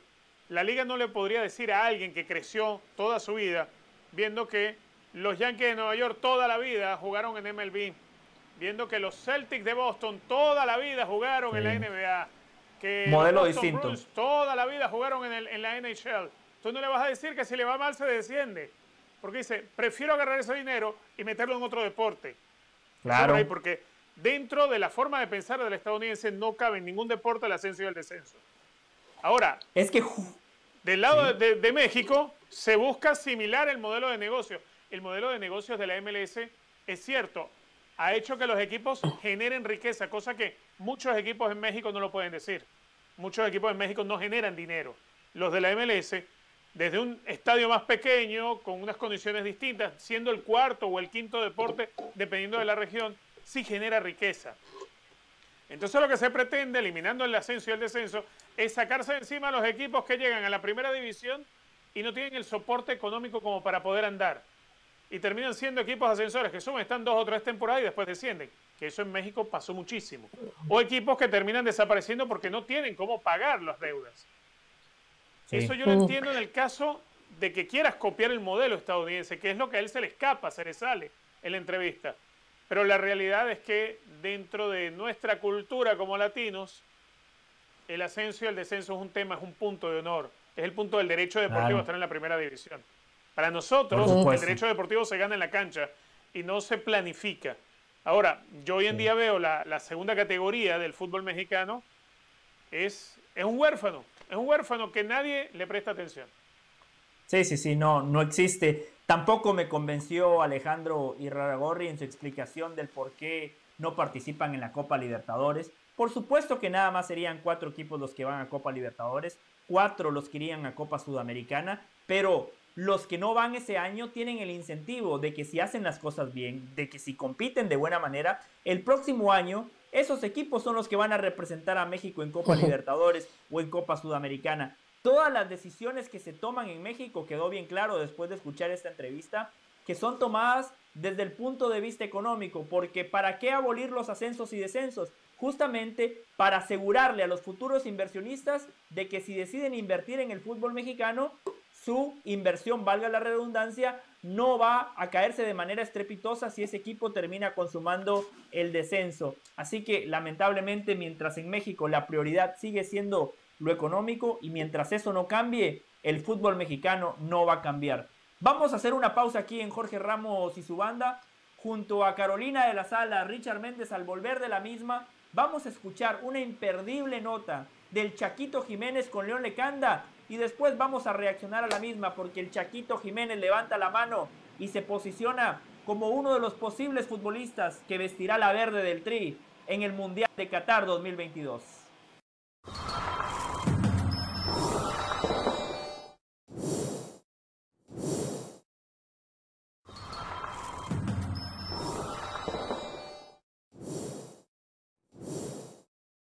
Seguimos en Jorge Ramos y su banda. Ya estamos a tan solo 129 días de que arranque el Mundial de Qatar 2022.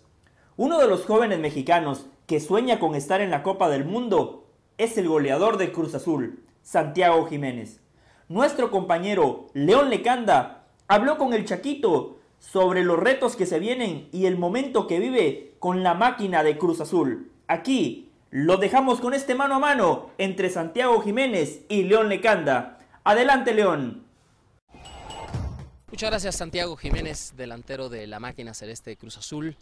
Santi, por tu tiempo siempre con ESPN, tu amabilidad.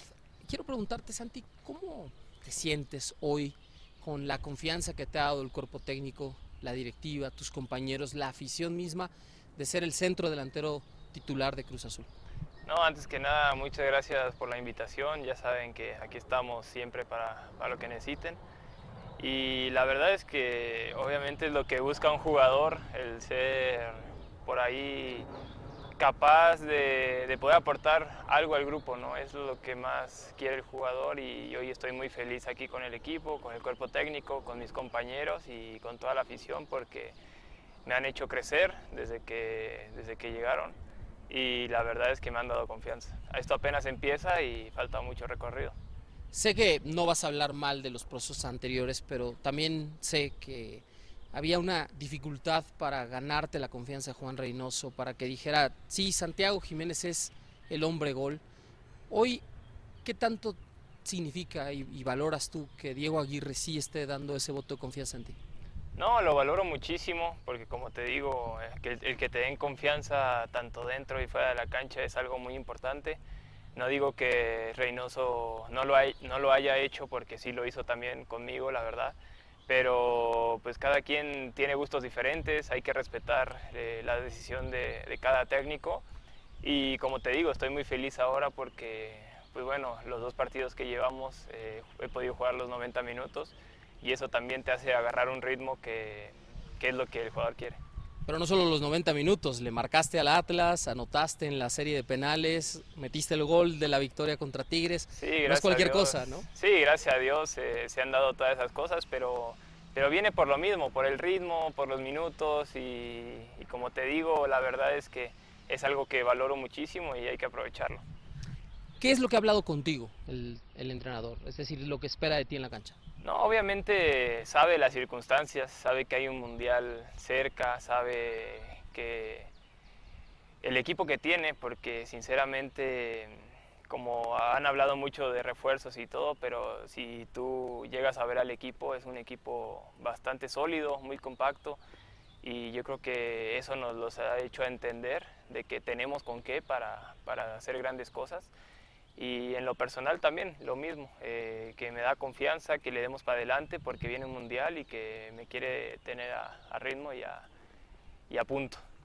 La pandemia cambió muchas cosas, entre ellas pues, prácticamente no entramos ya a ver los entrenamientos, pero Santi, háblanos del trabajo extra que estás haciendo, ¿no? El quedarte todos los días 20 minutos, 30 minutos por tu cuenta, patear al arco con la derecha, patear al arco con tu pierna, la zurda, rematar de cabeza, la definición.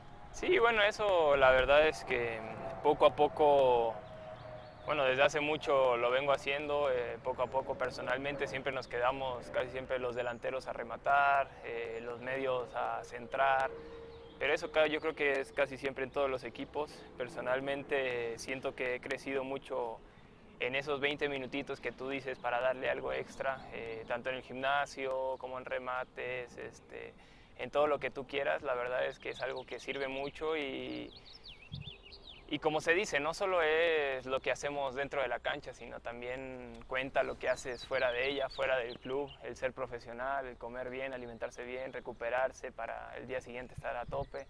Todo eso es lo que debería hacer un jugador y la verdad es que estoy tratando de seguir esos pasos y, y yo creo que eso también te da un extra. En algún momento se escucharon esos cantos de sirenas que te llamaban de la MLS en el 2020 y recuerdo mucho las palabras de tu padre, ¿no? de Cristian Jiménez y las tuyas respecto a que te dijo, quédate, hijo, y sé campeón en Cruz Azul y en algún momento vas a tener la oportunidad de salir a una mejor aventura, ¿no? Sí, claro, Tú- la verdad. Tú tomaste esa decisión, Santi, al final, quedarte, ¿no? Fuiste Sí. campeón y sigues aquí. Sí, no, obvio. eh, pues las decisiones siempre las tomo primeramente consultándolo con Dios, con la familia y obviamente de ahí se, se llega a una decisión. Bien, sí es bien cierto que, que me querían en la MLS, pero sinceramente me, me puse en la mente, tanto me costó llegar aquí donde estoy, en el Club de Mis Amores, para que me vaya a la primera y dije, no, prefiero tratar de tomar este riesgo porque sabemos que es muy difícil como, como un delantero de fuerzas básicas llegar a la titularidad, es muy difícil, aquí, más aquí en México, este, pero traté de tomar ese riesgo y sabía que de la mano de Dios me iba a poner en el momento correcto y en el lugar correcto para, para poder demostrar. De aquella renovación a mediados del 2020, Santi, te queda menos de un año ya, justo los últimos dos torneos. Y sabemos ¿no? que tu representante, que la directiva están trabajando sobre un nuevo contrato.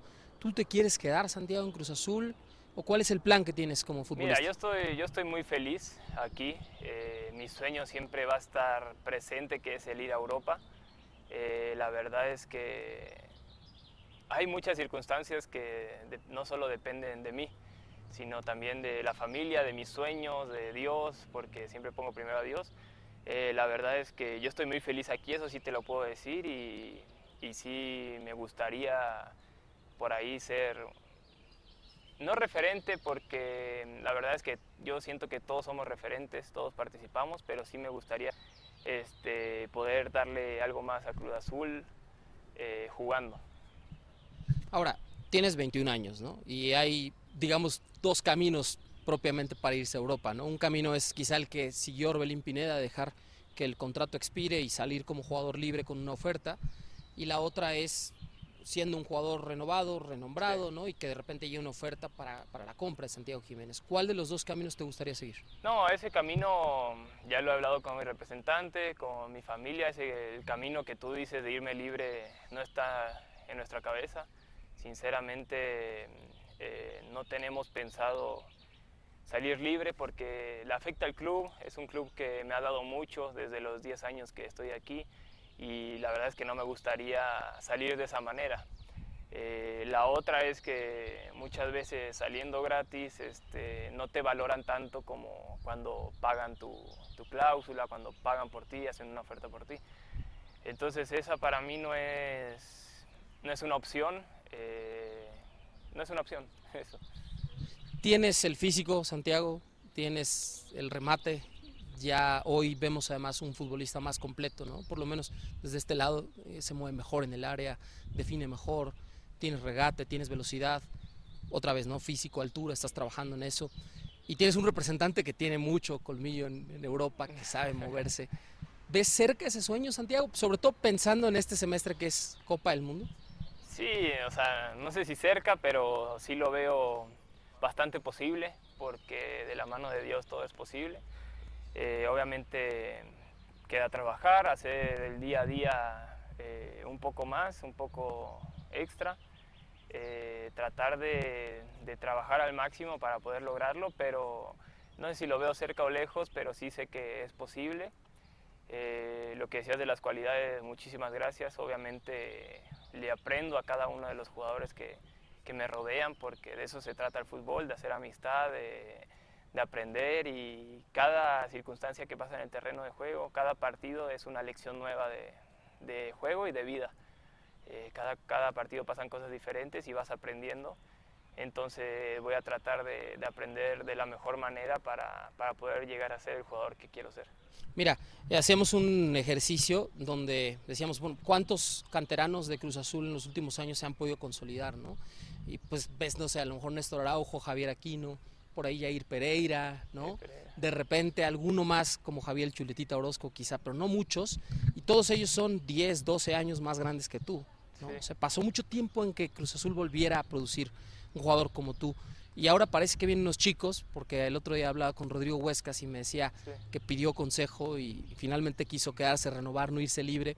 Parece que vienen varios. ¿Tú sí ves ese resurgimiento, Santi, otra vez que las fuerzas básicas están teniendo un valor y un significado en Cruz Azul?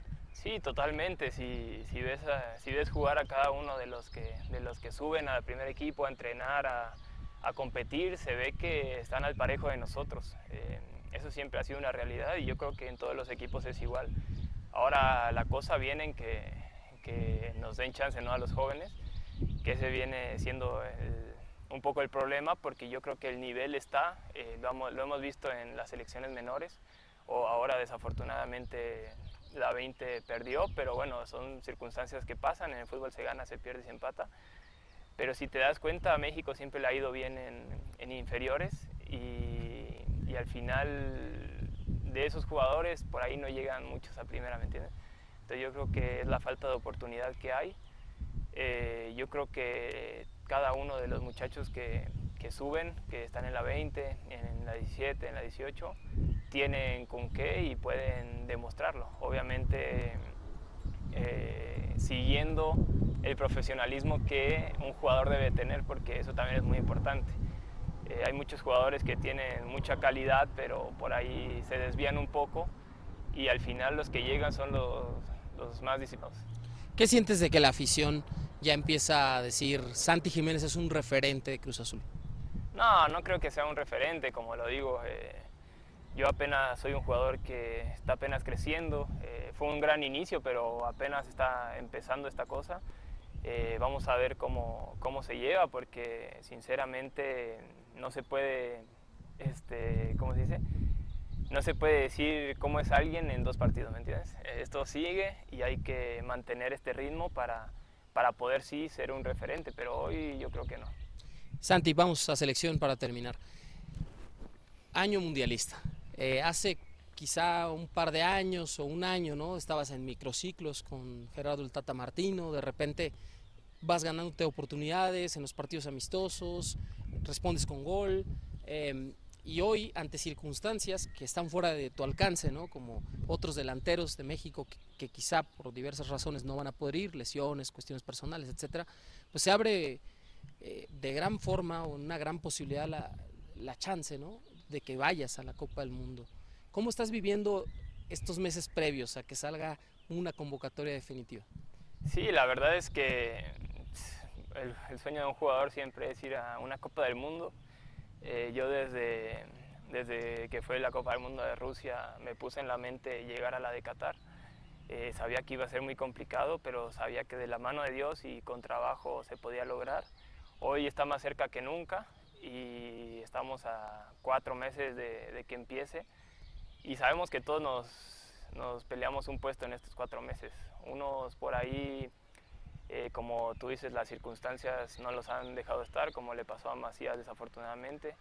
Eh, la verdad es que es algo que te pega anímicamente mucho porque es el sueño de cualquier jugador, pero estoy seguro que, que en cualquier momento podrá ir. Este, sinceramente, la competencia es muy dura y vamos a tratar de dar lo mejor para, para poder estar. Y lo especial que sería ir y enfrentarte a Argentina, ¿no? A tu país sí. natal. Sí, claro, obviamente sería algo hermoso porque obviamente toda mi familia es de Argentina. Eh, yo nací allá, eh, me considero más mexicano porque desde los dos años eh, estoy acá, me crié acá. Pero sí, sinceramente ese va a ser un partido muy lindo, tanto a nivel extra cancha, que es la familiar, a, a, tanto futbolístico, que son dos grandes selecciones. Santi, tú ya por último, sentiste lo que es la presión en selección mexicana, ¿no? Que a veces se va como la espuma, ¿no? Si en Cruz Azul hay mucha presión, pues en selección es tremendo, ¿no? Eh, ¿Tú crees que ha sido desmesurada la crítica o si sientes que realmente el equipo en la cancha tiene que dar mucho más? O sea, hay potencial para hacerlo mucho mejor de lo que lo ha hecho. Sí, yo creo que como bien dices, la exigencia es el triple en la selección o más a, a un club, porque representas a todo un país. Si bien han sido un poco estrictos y es aceptable porque a pesar de que yo creo que la, selección juega muy bien, eh, por ahí han perdido varias finales y eso como que al final de cuentas es lo que la gente quiere, ¿no? Los títulos y ganarle a Estados Unidos y ganar esas finales. Se perdió porque, como te digo, en el fútbol se gana, se pierde o se empata, pero yo creo que viendo jugar a la selección, tiene una gran selección y hay un gran juego en conjunto. Son, son compañeros, que eso es algo muy importante en una selección. Y la verdad es que queremos ir todos a lograr eh, un objetivo que es ser campeón del mundo. Enhorabuena, Santi. Muchas, gracias. gracias a ti. Muchas gracias, León. Excelente trabajo como siempre. Como ya adelantamos aquí en Jorge Ramos y su banda, el Chaquito tiene muchas posibilidades de estar en esa lista final para el Mundial de Qatar. Por ahora, nosotros hacemos una pausa, pero no se muevan, que ya volvemos con más aquí en Jorge Ramos y su banda.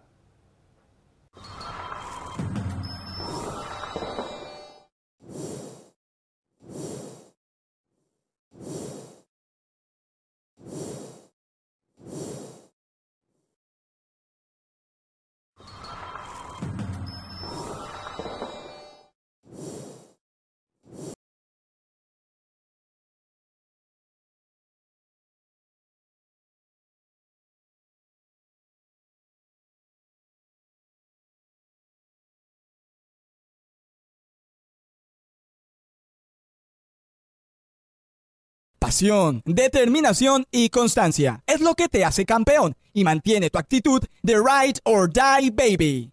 eBay Motors tiene lo que necesitas para darle mantenimiento a tu vehículo y para llegar hasta el rendimiento máximo. Desde sobrealimentadores, sistemas de sonido, tubos de escape, luces LED y más. Si buscas velocidad, potencia o estilo, lo encontrarás todo en eBay Motors. Con más de 122 millones de piezas, siempre encontrarás justo lo que buscas. Y con Guaranteed Fit de eBay, tienes la garantía de que tu pieza quede perfectamente a la primera o se te devuelve tu dinero. Porque con eBay Motors, quemas llantas y no tu dinero. Con las piezas que buscas, a los precios que quieres, tu auto se convertirá en el MVP que te dará el triunfo. eBay Motors. ebaymotors.com Solo para artículos elegibles se aplican restricciones.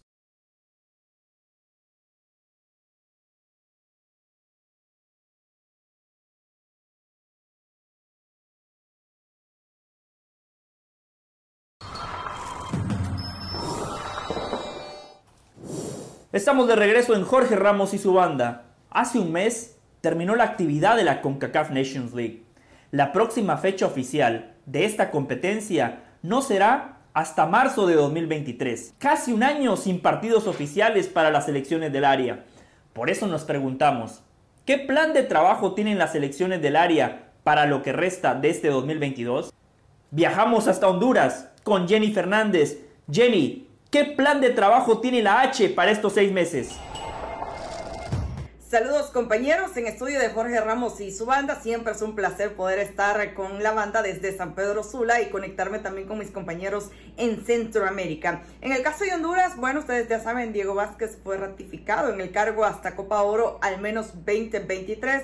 El argentino que reside en el país eh, se mantiene eh, trabajando de cara a lo que serían los próximos partidos amistosos, o al menos en la planificación, porque le ha estado dando seguimiento a los muchachos de la sub-20, los mundialistas, y también ha estado presente en algunos partidos a nivel de Liga Mayor, finales, con la opción de darle seguimiento también a otros futbolistas en procesos menores de nuestro país. A nivel de federación, bueno, están en un proceso de cabildeo, de entrega de uniformes, balones, inauguración de canchas, proyectos que se están confirmando porque vienen las elecciones y todo esto pues em, digamos permite para sumar eh, votos y ratificarse en el puesto en una nueva administración que bueno decir que ha tenido fracasos los últimos dos a nivel mayor. Pero para el mes de septiembre y octubre, Honduras está buscando confirmar algunos partidos amistosos. Sí, está confirmado septiembre enfrentar a Guatemala en la fecha FIFA. Este partido será en Estados Unidos. Luego hay dos opciones más la selección de Arabia Saudí y eh, se habló también de España, pero estos dos partidos no están confirmados todavía. Obviamente Arabia, que tendrá a la selección de México en su grupo, buscará, imagino, un rival con características similares. Y en el caso de España, bueno, tienen su grupo a Costa Rica y es por eso que la opción sería para el equipo de Diego Vázquez. ¿Habría una otra opción? para el mes de octubre, pero tampoco eh, se ha filtrado la información, luego trabajar en algunos amistosos el mes de enero para lo que sería el cierre de la Nation League en marzo respectivamente del próximo año. Más o menos es el panorama, es el proceso de Honduras, em, todavía pues eh, buscando presentar un proyecto viable o que al menos se le permita a Diego Vázquez trabajar con tranquilidad lo que sería el resto del 2022 y el inicio del próximo año. Ese es el panorama. Cuando se confirmen los amistosos, seguramente tendremos la información, como siempre, aquí en Jorge Ramos y su banda. Muchas gracias, Jenny. Y de Honduras, nos vamos hasta Guatemala con Milton Meléndez. Milton, misma pregunta para usted. ¿Qué plan de trabajo tiene la selección de Guatemala para lo que resta de este 2022? Gracias compañeros, muy buenas tardes. Con el saludo como siempre es un placer saludarlos a través de la pantalla de ESPN. Definitivamente que Guatemala tiene que planear cómo enfrentar lo que resta en la segunda parte del año debido a que no tiene participación, como ustedes ya indicaban, hasta marzo del 2023, cuando tenga que enfrentarse en dos partidos cruciales en sus aspiraciones por el ascenso a la Liga de Naciones A y a la Copa Oro. Primero de visita contra Belice y de último ese famoso duelo directo contra Guayana francesa que resultó ser la figura y la sorpresa de este grupo en donde Guatemala se enfrenta. Esa última fecha se juega en el estadio Doroteo Guamuch Flores eh, precisamente en este mes de marzo de 2023. Mientras este tiempo llega, el técnico Luis Fernando Tena se tiene previsto que trabaje con varios microciclos durante el resto del año, pero que también tenga tres partidos amistosos, o al menos eso es lo que se tiene previsto hasta este instante. Se tiene también contemplado de que pueda tener convocatoria de algún algunos futbolistas, o por lo menos uno de los que lograron el boleto a la Copa del Mundo de la categoría sub-20 que será en Indonesia el próximo año. Importante mencionar que me refiero a Arquímedes Ordóñez, más conocido como Kimi Ordóñez, futbolista del Cincinnati FC de la MLS y que fue el goleador de esta selección sub-20 en el torneo premundial que se desarrolló en Honduras, donde reitero Guatemala logró su segunda clasificación a una Copa del Mundo. La primera había sido en 2011. Ahora Guatemala ha confirmado el primer partido amistoso para este año el día 23 de septiembre, que será contra la selección de Colombia, esto en territorio estadounidense. Y también en Estados Unidos se tiene previsto que el segundo juego, también en septiembre, sea contra la selección de Honduras, aunque este todavía no se hace oficial, únicamente faltan algunos detalles según lo que uno entiende, pero ya estaría en un casi 100% confirmado. Y el tercer partido sería en el mes de octubre, pero no en fecha FIFA, y sería en Emiratos Árabes Unidos. Es la planificación, el ofrecimiento que tiene la Federación de Fútbol hasta este momento de ese tercer partido. Lo que sí es cierto es que Luis Fernando Tena planifica y trabaja microciclos en lo que resta del año y se incluyen estos partidos de carácter amistoso. Vuelvo con ustedes, compañeros, al set principal de ESPN. Gracias, Milton. Y de Guatemala viajamos a Panamá. Juancho, ¿qué plan de trabajo tiene la selección canalera para lo que resta de este año? ¿Qué tal compañeros? Qué gusto compartir con ustedes en Jorge Ramos y su banda una semana más para hablar de planes que tiene la selección nacional, en este caso la selección de Panamá, cuyo próximo partido oficial no va a ser hasta el 27 de marzo del 2023 cuando se enfrente en San José ante la selección de Costa Rica para finalizar la primera ronda de la Liga de Naciones de CONCACAF. Antes de eso, para las fechas de septiembre y noviembre, la selección panameña tiene hasta el momento un compromiso ya confirmado. Sería el 10 de noviembre enfrentando a Arabia Saudita sirviendo como sparring previo al inicio de la Copa del Mundo Qatar 2022. Existe la posibilidad de que se juegue un partido más posiblemente posterior a ese, en Asia también contra otra selección mundialista. La puerta de la Federación Panameña de Fútbol ha sido tocada por la selección de Corea del Sur. Pero asimismo, como se tiene esa propuesta de Corea del Sur, hay una negociación ya muy avanzada para que en el mes de septiembre Panamá juegue en esa ventana ante la otra selección mundialista, en este caso Marruecos. Ese partido posiblemente se juegue en territorio español, no se sabe si en Barcelona, si en Valencia o en otra ciudad de la península ibérica, aunque sí precisamente se espera que sea en España, donde hay muchos jugadores de la selección de Marruecos. Otra negociación que tiene abierta la Federación Panameña de Fútbol es contra un rival de Conmebol, jugar un partido en septiembre y uno en noviembre, previo a, viajar a Asia para ese partido contra Arabia Saudita. La negociación más eh, abierta que se tiene hasta el momento o más avanzada es contra Paraguay.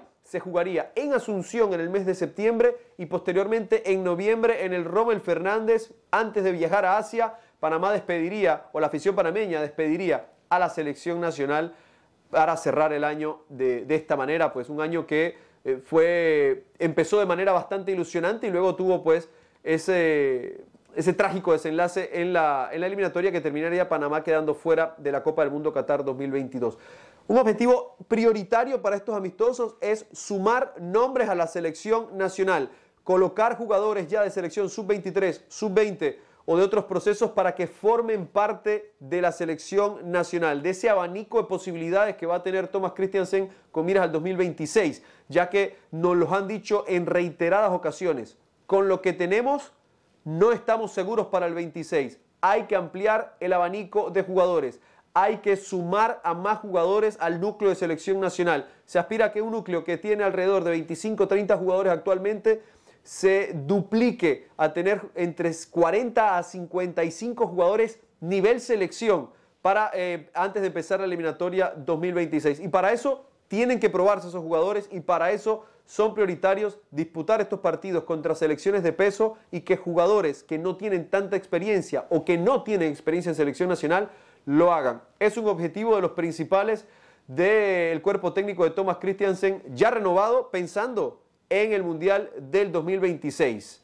Esa es la información que le tenemos acá desde Ciudad de Panamá. Les mandamos un fuerte abrazo. Volvemos con ustedes a estudios. Muchísimas gracias Juancho y ahora nos vamos a Costa Rica, la única selección de Centroamérica que estará disputando el Mundial de Qatar 2022. Stephanie, ¿qué planes tienen los ticos de aquí hasta que arranque la Copa del Mundo de Qatar? Gracias compañeros, espero estén muy bien y un gusto saludarlos desde Costa Rica, a ustedes y a todos los que nos acompañan también hoy en el show. Por supuesto que para el país costarricense el tema es bastante diferente porque Costa Rica se prepara para esta participación en el Mundial de Qatar 2022.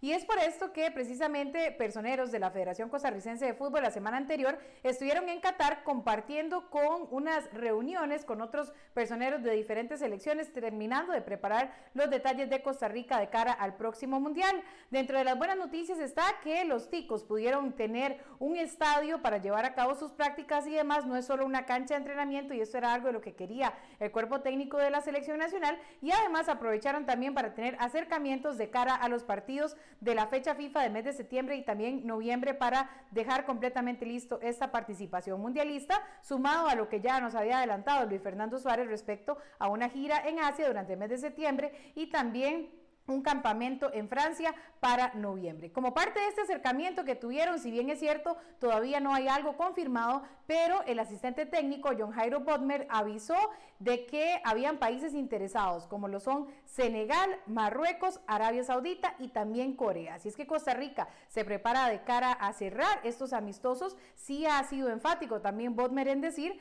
que quien decidirá respecto a los mismos será Luis Fernando Suárez. Así es que por supuesto hay expectativa de conocer ya con certeza cuál será ese calendario en cuanto a rivales en partidos amistosos, como ya lo he mencionado, que podría tener la selección de Costa Rica. También algo importante, este torneo de campeonato nacional aquí en el país iniciará la próxima semana. Es un torneo bastante apretado y habrá pocos espacios para que Costa Rica pueda llevar a cabo sus microciclos. Estos microciclos de los cuales Luis Fernando Suárez se ha basado muchísimo para trabajar en selección nacional, así lo usó en los partidos eliminatorios y yo creo que le funcionaron de muchísimo para que Costa Rica pudiera repuntar precisamente en las últimas fechas eliminatorias. Así es que me parece que Costa Rica obviamente está totalmente enfocado en lo que será esa participación mundialista y todos los esfuerzos van hacia eso, hacia que Costa Rica pueda preparar de la mejor forma los tres partidos dificilísimos que tendrá en esta Copa del Mundo ante España, Japón y también ante la selección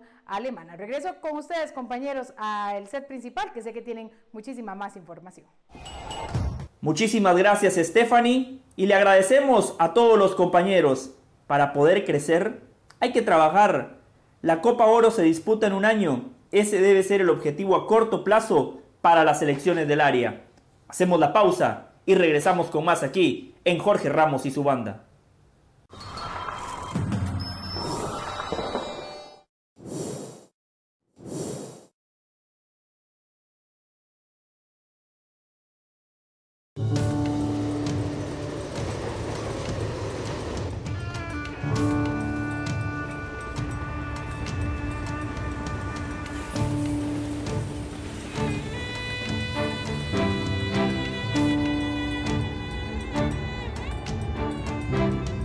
Una ciudad alrededor de un estadio. Here you'll find the luxury side of the fashion. Esta es una clase del colegio público de mujeres.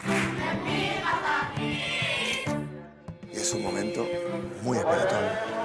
Los sabores, los aromas, los colores. Todos en el estadio con la bandera de Qatar. Es a imagen y semejanza de la típica vivienda del desierto. Estamos suspendidos en el aire y es una sensación absolutamente mágica. How do I look? It suits you. Me gusta, ¿eh? creo que me lo voy a llevar. Not a bad location, isn't it? It's, it's nice. You think of Qatar and you think about desertic areas. Esta es una experiencia para toda la vida. Un viaje que nos deja, como no podía ser de otra manera, en el desierto.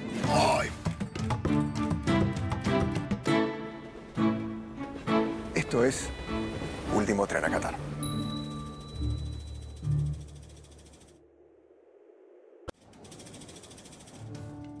Más allá del juego hay algo en lo que todos vamos a coincidir.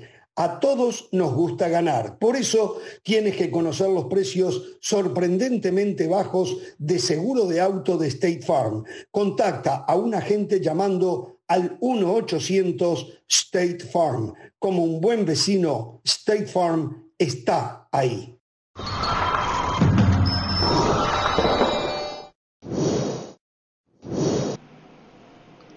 Estamos de regreso en Jorge Ramos y su banda. Los equipos europeos ya están en plena pretemporada. Muchos de los equipos de la élite del viejo continente estarán de gira por Estados Unidos. El mercado de pases se sigue moviendo. Carolina de las Alas arrancaba el programa de hoy contándonos las contrataciones del Manchester United. Por cierto, lo de Eriksen lo dijimos, ¿no? Eh, un triunfo no nada más del futbolista, un triunfo del ser humano, un triunfo que todos aquí en la banda celebramos y creo que en el mundo también.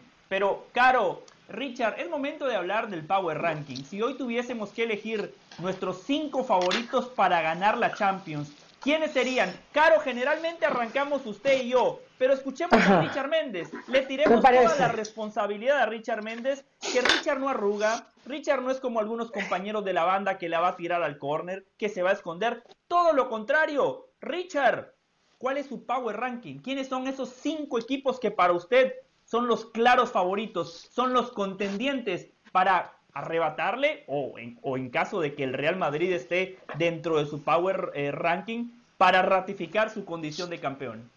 A ver, voy a arrancar precisamente, José Caro, por el quinto, ¿no?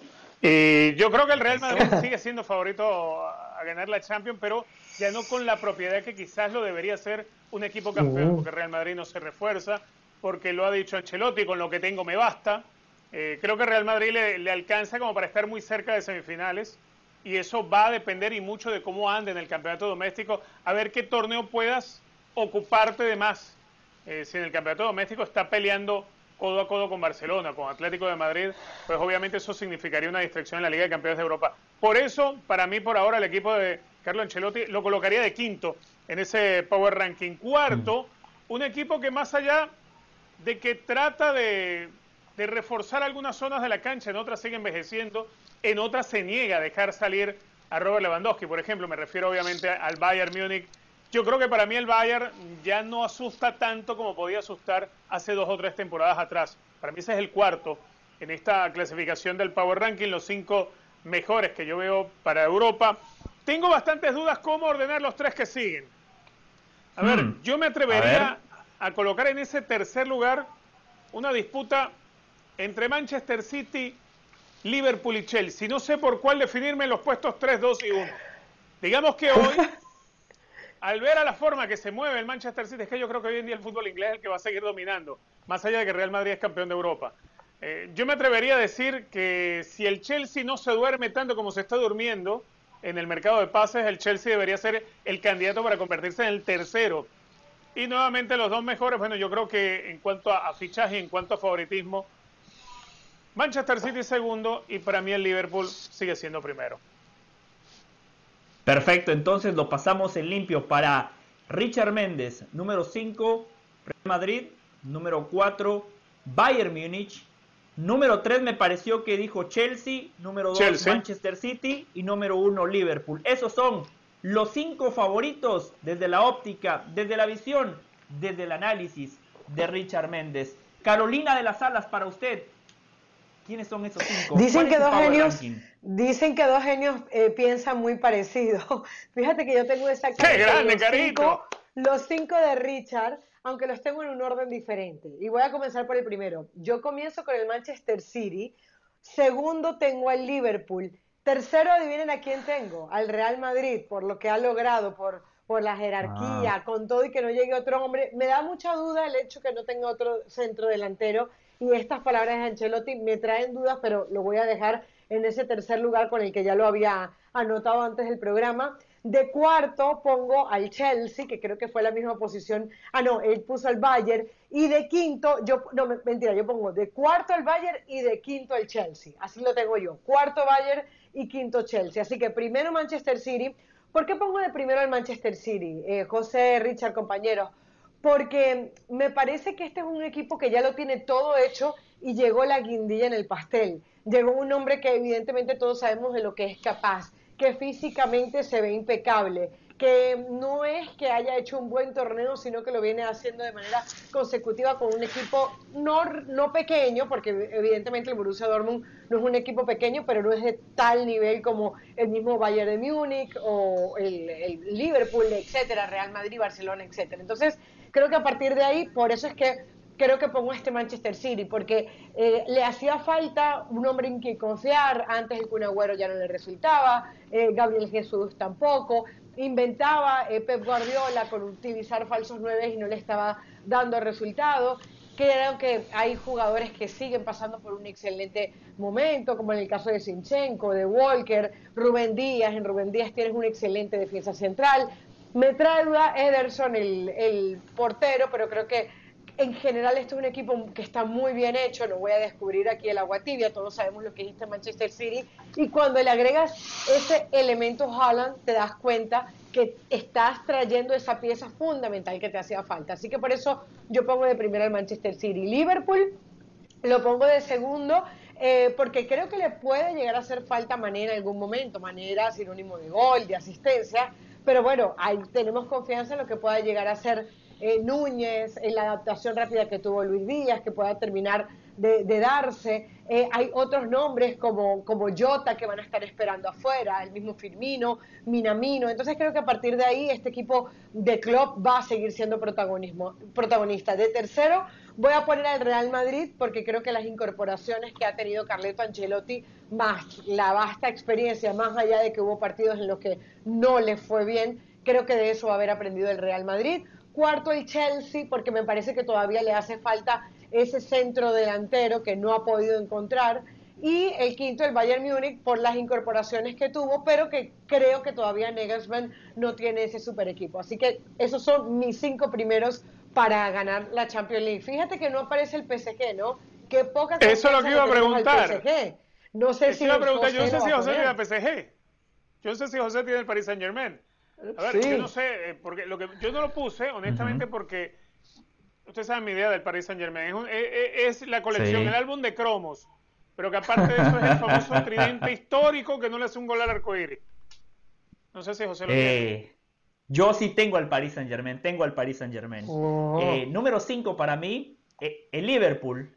El Liverpool, porque para mí el Liverpool no se reforzó. Qué buena la contratación de Darwin Núñez, pero se fue Mané. El uruguayo tendrá que adaptarse. Tiene a un gran entrenador como Jürgen Klopp. Me encantó lo de Luis Díaz. No le pesó la camiseta. Parecía que llevaba toda una vida jugando con ese equipo y jugando bajo las órdenes de Jürgen Klopp. Pero tiene una plantilla corta. El Liverpool eh, la temporada pasada estaba en carrera para ganar cuatro títulos y se quedó sin ganar los dos títulos más importantes. No ganó ni la Premier ni la Champions. ¿Por qué? Porque físicamente el equipo llegó reventado a esa recta final. Reitero, para mí no se reforzaron, cambiaron a Sadio Mané por Darwin Núñez, por eso lo pongo quinto. Cuarto, Paris Saint Germain. Yo creo que este Paris Saint Germain va a ser mucho más sólido. Llegó un buen entrenador que conoce muy bien la Liga On de Francia. Neymar y Messi los veo con sed de revancha. Los dos han asumido, creo yo, que, que tuvieron una mala temporada Los dos se presentaron antes a la pretemporada. Claro, está el Mundial de Qatar de por medio. Entiendo que tanto para Messi y para Neymar esa es una gran ilusión. A Neymar se le cuestiona mucho en Champions, pero ojo, sus primeros dos años, en la ronda de octavos de final que el Paris Saint Germain queda eliminado contra Manchester United y contra Real Madrid, Neymar estuvo lesionado. Se El lesionó. año pasado jugó contra el Real Madrid, es cierto, pero venía saliendo de una lesión que lo dejó fuera de las canchas durante dos meses y medio. Cuando Neymar estuvo en plenitudes físicas, Neymar solito llevó al Paris Saint Germain a la final. Por eso creo que el brasileño va a tener una gran temporada. Creo que Messi va a crecer y lo más importante, Mbappé con galones. A Mbappé le han dado las llaves del equipo. Mbappé va a jugar con más confianza porque a partir de hoy me parece que ya no es el equipo parisino ni de Messi ni de Neymar. Es el Paris Saint Germain de Kylian Mbappé. Número 3 como caro yo tengo al Real Madrid. Eh, sé que futbolísticamente el Madrid no convenció, pero tiene gen ganador. El Madrid es un equipo competitivo. No necesita jugar bien para ganar. Es un equipo que sabe jugar bajo presión. Es un equipo que en momentos adversos siempre da la cara. Futbolistas muy jóvenes que yo creo que el techo es altísimo. Jugadores que van a seguir evolucionando, como Vinicius, Rodrigo, Camavinga, Valverde. Habrá que ver a Chuamení. Y ya de por sí tiene un núcleo de futbolistas veteranos, pero que siguen rindiendo. Courtois, Alaba, Casemiro, Modric, Cross, Benzema. Por eso el Real Madrid siempre hay que ponerlo como favorito. Coincido tanto con Caro como Richard que afortunadamente pusieron al conjunto merengue, porque al final de cuentas muchas veces el Madrid deja dudas, pero cuando llega la zona final, cuando llega ese mes de mayo, generalmente el Madrid está peleando la Champions. Número 2, Manchester City. Por muchos de los motivos que ya mencionó Caro de las Alas, llegó Haaland. Si a Guardiola le faltaba algo, era un 9, era un killer, porque Gabriel Jesús nunca estuvo a la altura, porque Sergio el Kun Agüero era un buen 9, pero que para Guardiola no lo terminaba de convencer. Llegó el gran delantero encima, llegó Julián Álvarez y ojo, la contratación de Calvin Phillips en la mitad de la cancha. Creo yo que van a convertir al City en un equipo mucho más sólido, más serio y la obligación para este equipo tiene que ser esa, ganar la Champions. Basta con disculpar a Guardiola de que, oh, ganó la Premier y con eso salva la temporada. No, no, no, hay que exigirle la Champions. Número uno, Bayern Múnich. Julian Nagelsmann, un poquito más longevo, con más experiencia, con más rodaje, con mejor manejo de vestuario.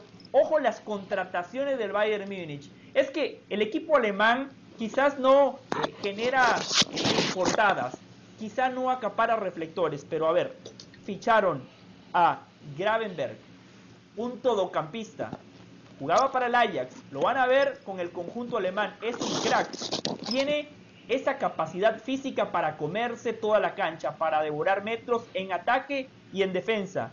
Masraoui, si le faltaba más juego perimetral, más juego Sí. por las bandas, acaban de fichar a un futbolista que les va a ofrecer eso y llegó Sadio Mané. Sadio. Mané para ese esquema de Nagelsmann, yo creo que el africano se va a cansar de marcar goles y Alfonso Davis, que se lesionó en el tramo final de la temporada pasada, va a estar saludable. Por eso, Caro, Richard, para mí, Liverpool, Paris Saint Germain, Real Madrid, Manchester City y Bayern. O sea, tú dejaste A ver, afuera ¿hay al Chelsea, tapado? creo. Creo que dejaste fuera, Sí. fuera al Chelsea con respecto a los, a los otros dos que nosotros teníamos y metiste el PSG. No es descabellado. Ahora, de Italia. No es descabellado nada. por cómo se está moviendo el Chelsea, claro. El Chelsea, a ver, salvo, Sí. salvo Sterling, pero creo que le van a ganar, le van a ganar el pulso por Aspilicueta.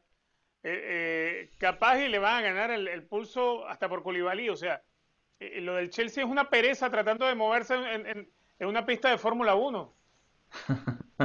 Sí. Eh, yo yo no tengo cosa. al Chelsea, sí tengo al Paris Saint Germain. Sí, Caro. No, quería, quería resaltar lo de cómo otra vez todos, y yo creo que si este mismo ejercicio lo hacemos entre aficionados, entre otros periodistas, etcétera, qué triste lo de lo que pasa en Italia, ¿no? Que, que hace rato no los ponemos como candidatos, que esta Juve sigue teniendo grandes nombres, nombres eh, importantes, jugadores que, que, que definitivamente dan la talla, el mismo Vlahovic, eh, ahorita, bueno, salieron de Dybala, pero vuelven hombres como, como Lukaku y nosotros, bueno, en el caso de... No, no, Lukaku no, Pogba. Del Inter. Pogba y Di María. Ah, perdón, Sí. Pogba, Pogba, Pogba. Eh, eh, Lukaku para, para el Inter, correcto, Lukaku fue para el Inter. Correcto. Eh, ahora, independientemente de que el fútbol italiano nos sigue entregando estos grandes nombres, nosotros seguimos sin ponerlos en la, en la palestra. Y, y eso habla muy mal de lo que viene pasando en el fútbol italiano. Otro equipo importante que ni Caro, ni Richard, ni yo incluimos fue el Barcelona, que por cierto yo quiero romper una lanza por Richard para todos aquellos que piensan que Richard es anti-Barcelona. En la reunión de producción, Richard sugirió que el Power Ranking no fuese de 5. Richard dijo, ¿por qué no hacemos un Power Ranking de 15? Así podemos incluir al Barcelona. Yo aplaudo la actitud de Richard, que quería poner al Barcelona en la palestra. ¿Fue así o no, Richard? Bueno, no de 15, yo proponía, te proponía 10. Yo no lo veo tan, tan lejos, ¿no? Pero igual yo no veo a Barcelona... A ver, eh, lo que pasa es que uno para, para calcular el Power Ranking hay que pensar en lo que se tiene. Y lo que se tiene, ahora que sí, que, que casi que Frankie de Jong sale tirado por las orejas para poder salir de él y poder reducir la masa salarial, es que se pueden inscribir jugadores. Eso por un lado. Eh, por el otro todavía no tienen seguro a, Robert Lewandowski. Entonces, eh, eh, la gente se ilusiona, se ilusiona el fanático del Barcelona con el discurso de Joan Laporta, que sí, que, que bueno, y, y empiecen a venderse la expectativa de que sí va a llegar Lewandowski, que ya con los fichajes, con la llegada de Rafinha va todo bien que sí, que vamos a cuidar a los jugadores, que vamos a, mantener a, a, De Jong, porque Frankie es uno de los que desea, y a final de cuentas, el Barcelona mismo casi que lo, está sacando a los empujones de, de, sus filas. Eh, tanto que hubo, muchachos, estamos hablando de enero de este mismo año. En enero de este mismo año, tanto la Porta como muchos programas de radio y de televisión catalana, como diarios catalanes, como Xavi, dejaron de lado a Dembélé. Porque Dembélé se negaba a firmar la renovación que le habían puesto sobre la mesa. Y lo trataron de traidor. Entonces que hoy en día en la forma en la cual se termina renovando a, a Dembélé me da a entender que hay una situación adentro que es muy fea y que el jugador la percibe, más allá de que se le venda al fanático que el ADN, que somos una familia, que tal y qué sé yo. No hay familia, no hay ADN, no hay nada. Porque Vimos las declaraciones incluso de Dani Alves, en la forma que decía que se trata a los que hicieron historia por el club. Eso va con él y va con, con otros, como el mismo Sergio Busquets, como Jordi Alba. Entonces uno entiende que tiene muchos problemas y eso se le empieza a sumar también algo a nivel de, de manejo de grupo. Yo creo que Barcelona no, hay manera de, de ponerlo en ese grupo. Richard, pero a ver, no estamos siendo injustos con el Barcelona cuando vamos a analizar solamente la plantilla. Porque todo eso de Dani Alves, todo eso de Dembélé, todo eso de Laporta, sabemos que existe. Pero cuando nos vamos a la plantilla pura y dura, yo creo que encontramos nombres interesantes. O sea, Ter Stegen es un portero que ha sido... Claro, pero hay que ver qué queda de la plantilla, este claro. Hay que ver qué queda de la plantilla, qué es lo que puede inscribir. Fati. Bueno, en fin, se nos va el tiempo, José. Hay que seguirla el lunes. Qué lindo tema. Qué lindo tema, Caro, Richard. La seguimos el lunes aquí en Jorge Ramos y su banda porque el tema Barcelona Champions eh, seguirá dando de qué hablar. Ojalá y el lunes Jorge Ramos ya esté recuperado. Nuestro compañero le dio COVID, afortunadamente está bien. Jorge es uruguayo, así que va a estar bien. Mañana, no se olviden, tenemos la previa MX a las 7.30 de la noche, hora del este. Santos ante Chivas, junto a Elizabeth Patiño, en nombre de Caro, Richard y de todo el equipo de producción de Jorge Ramos y su banda. Les damos las gracias. Nos reencontramos el lunes.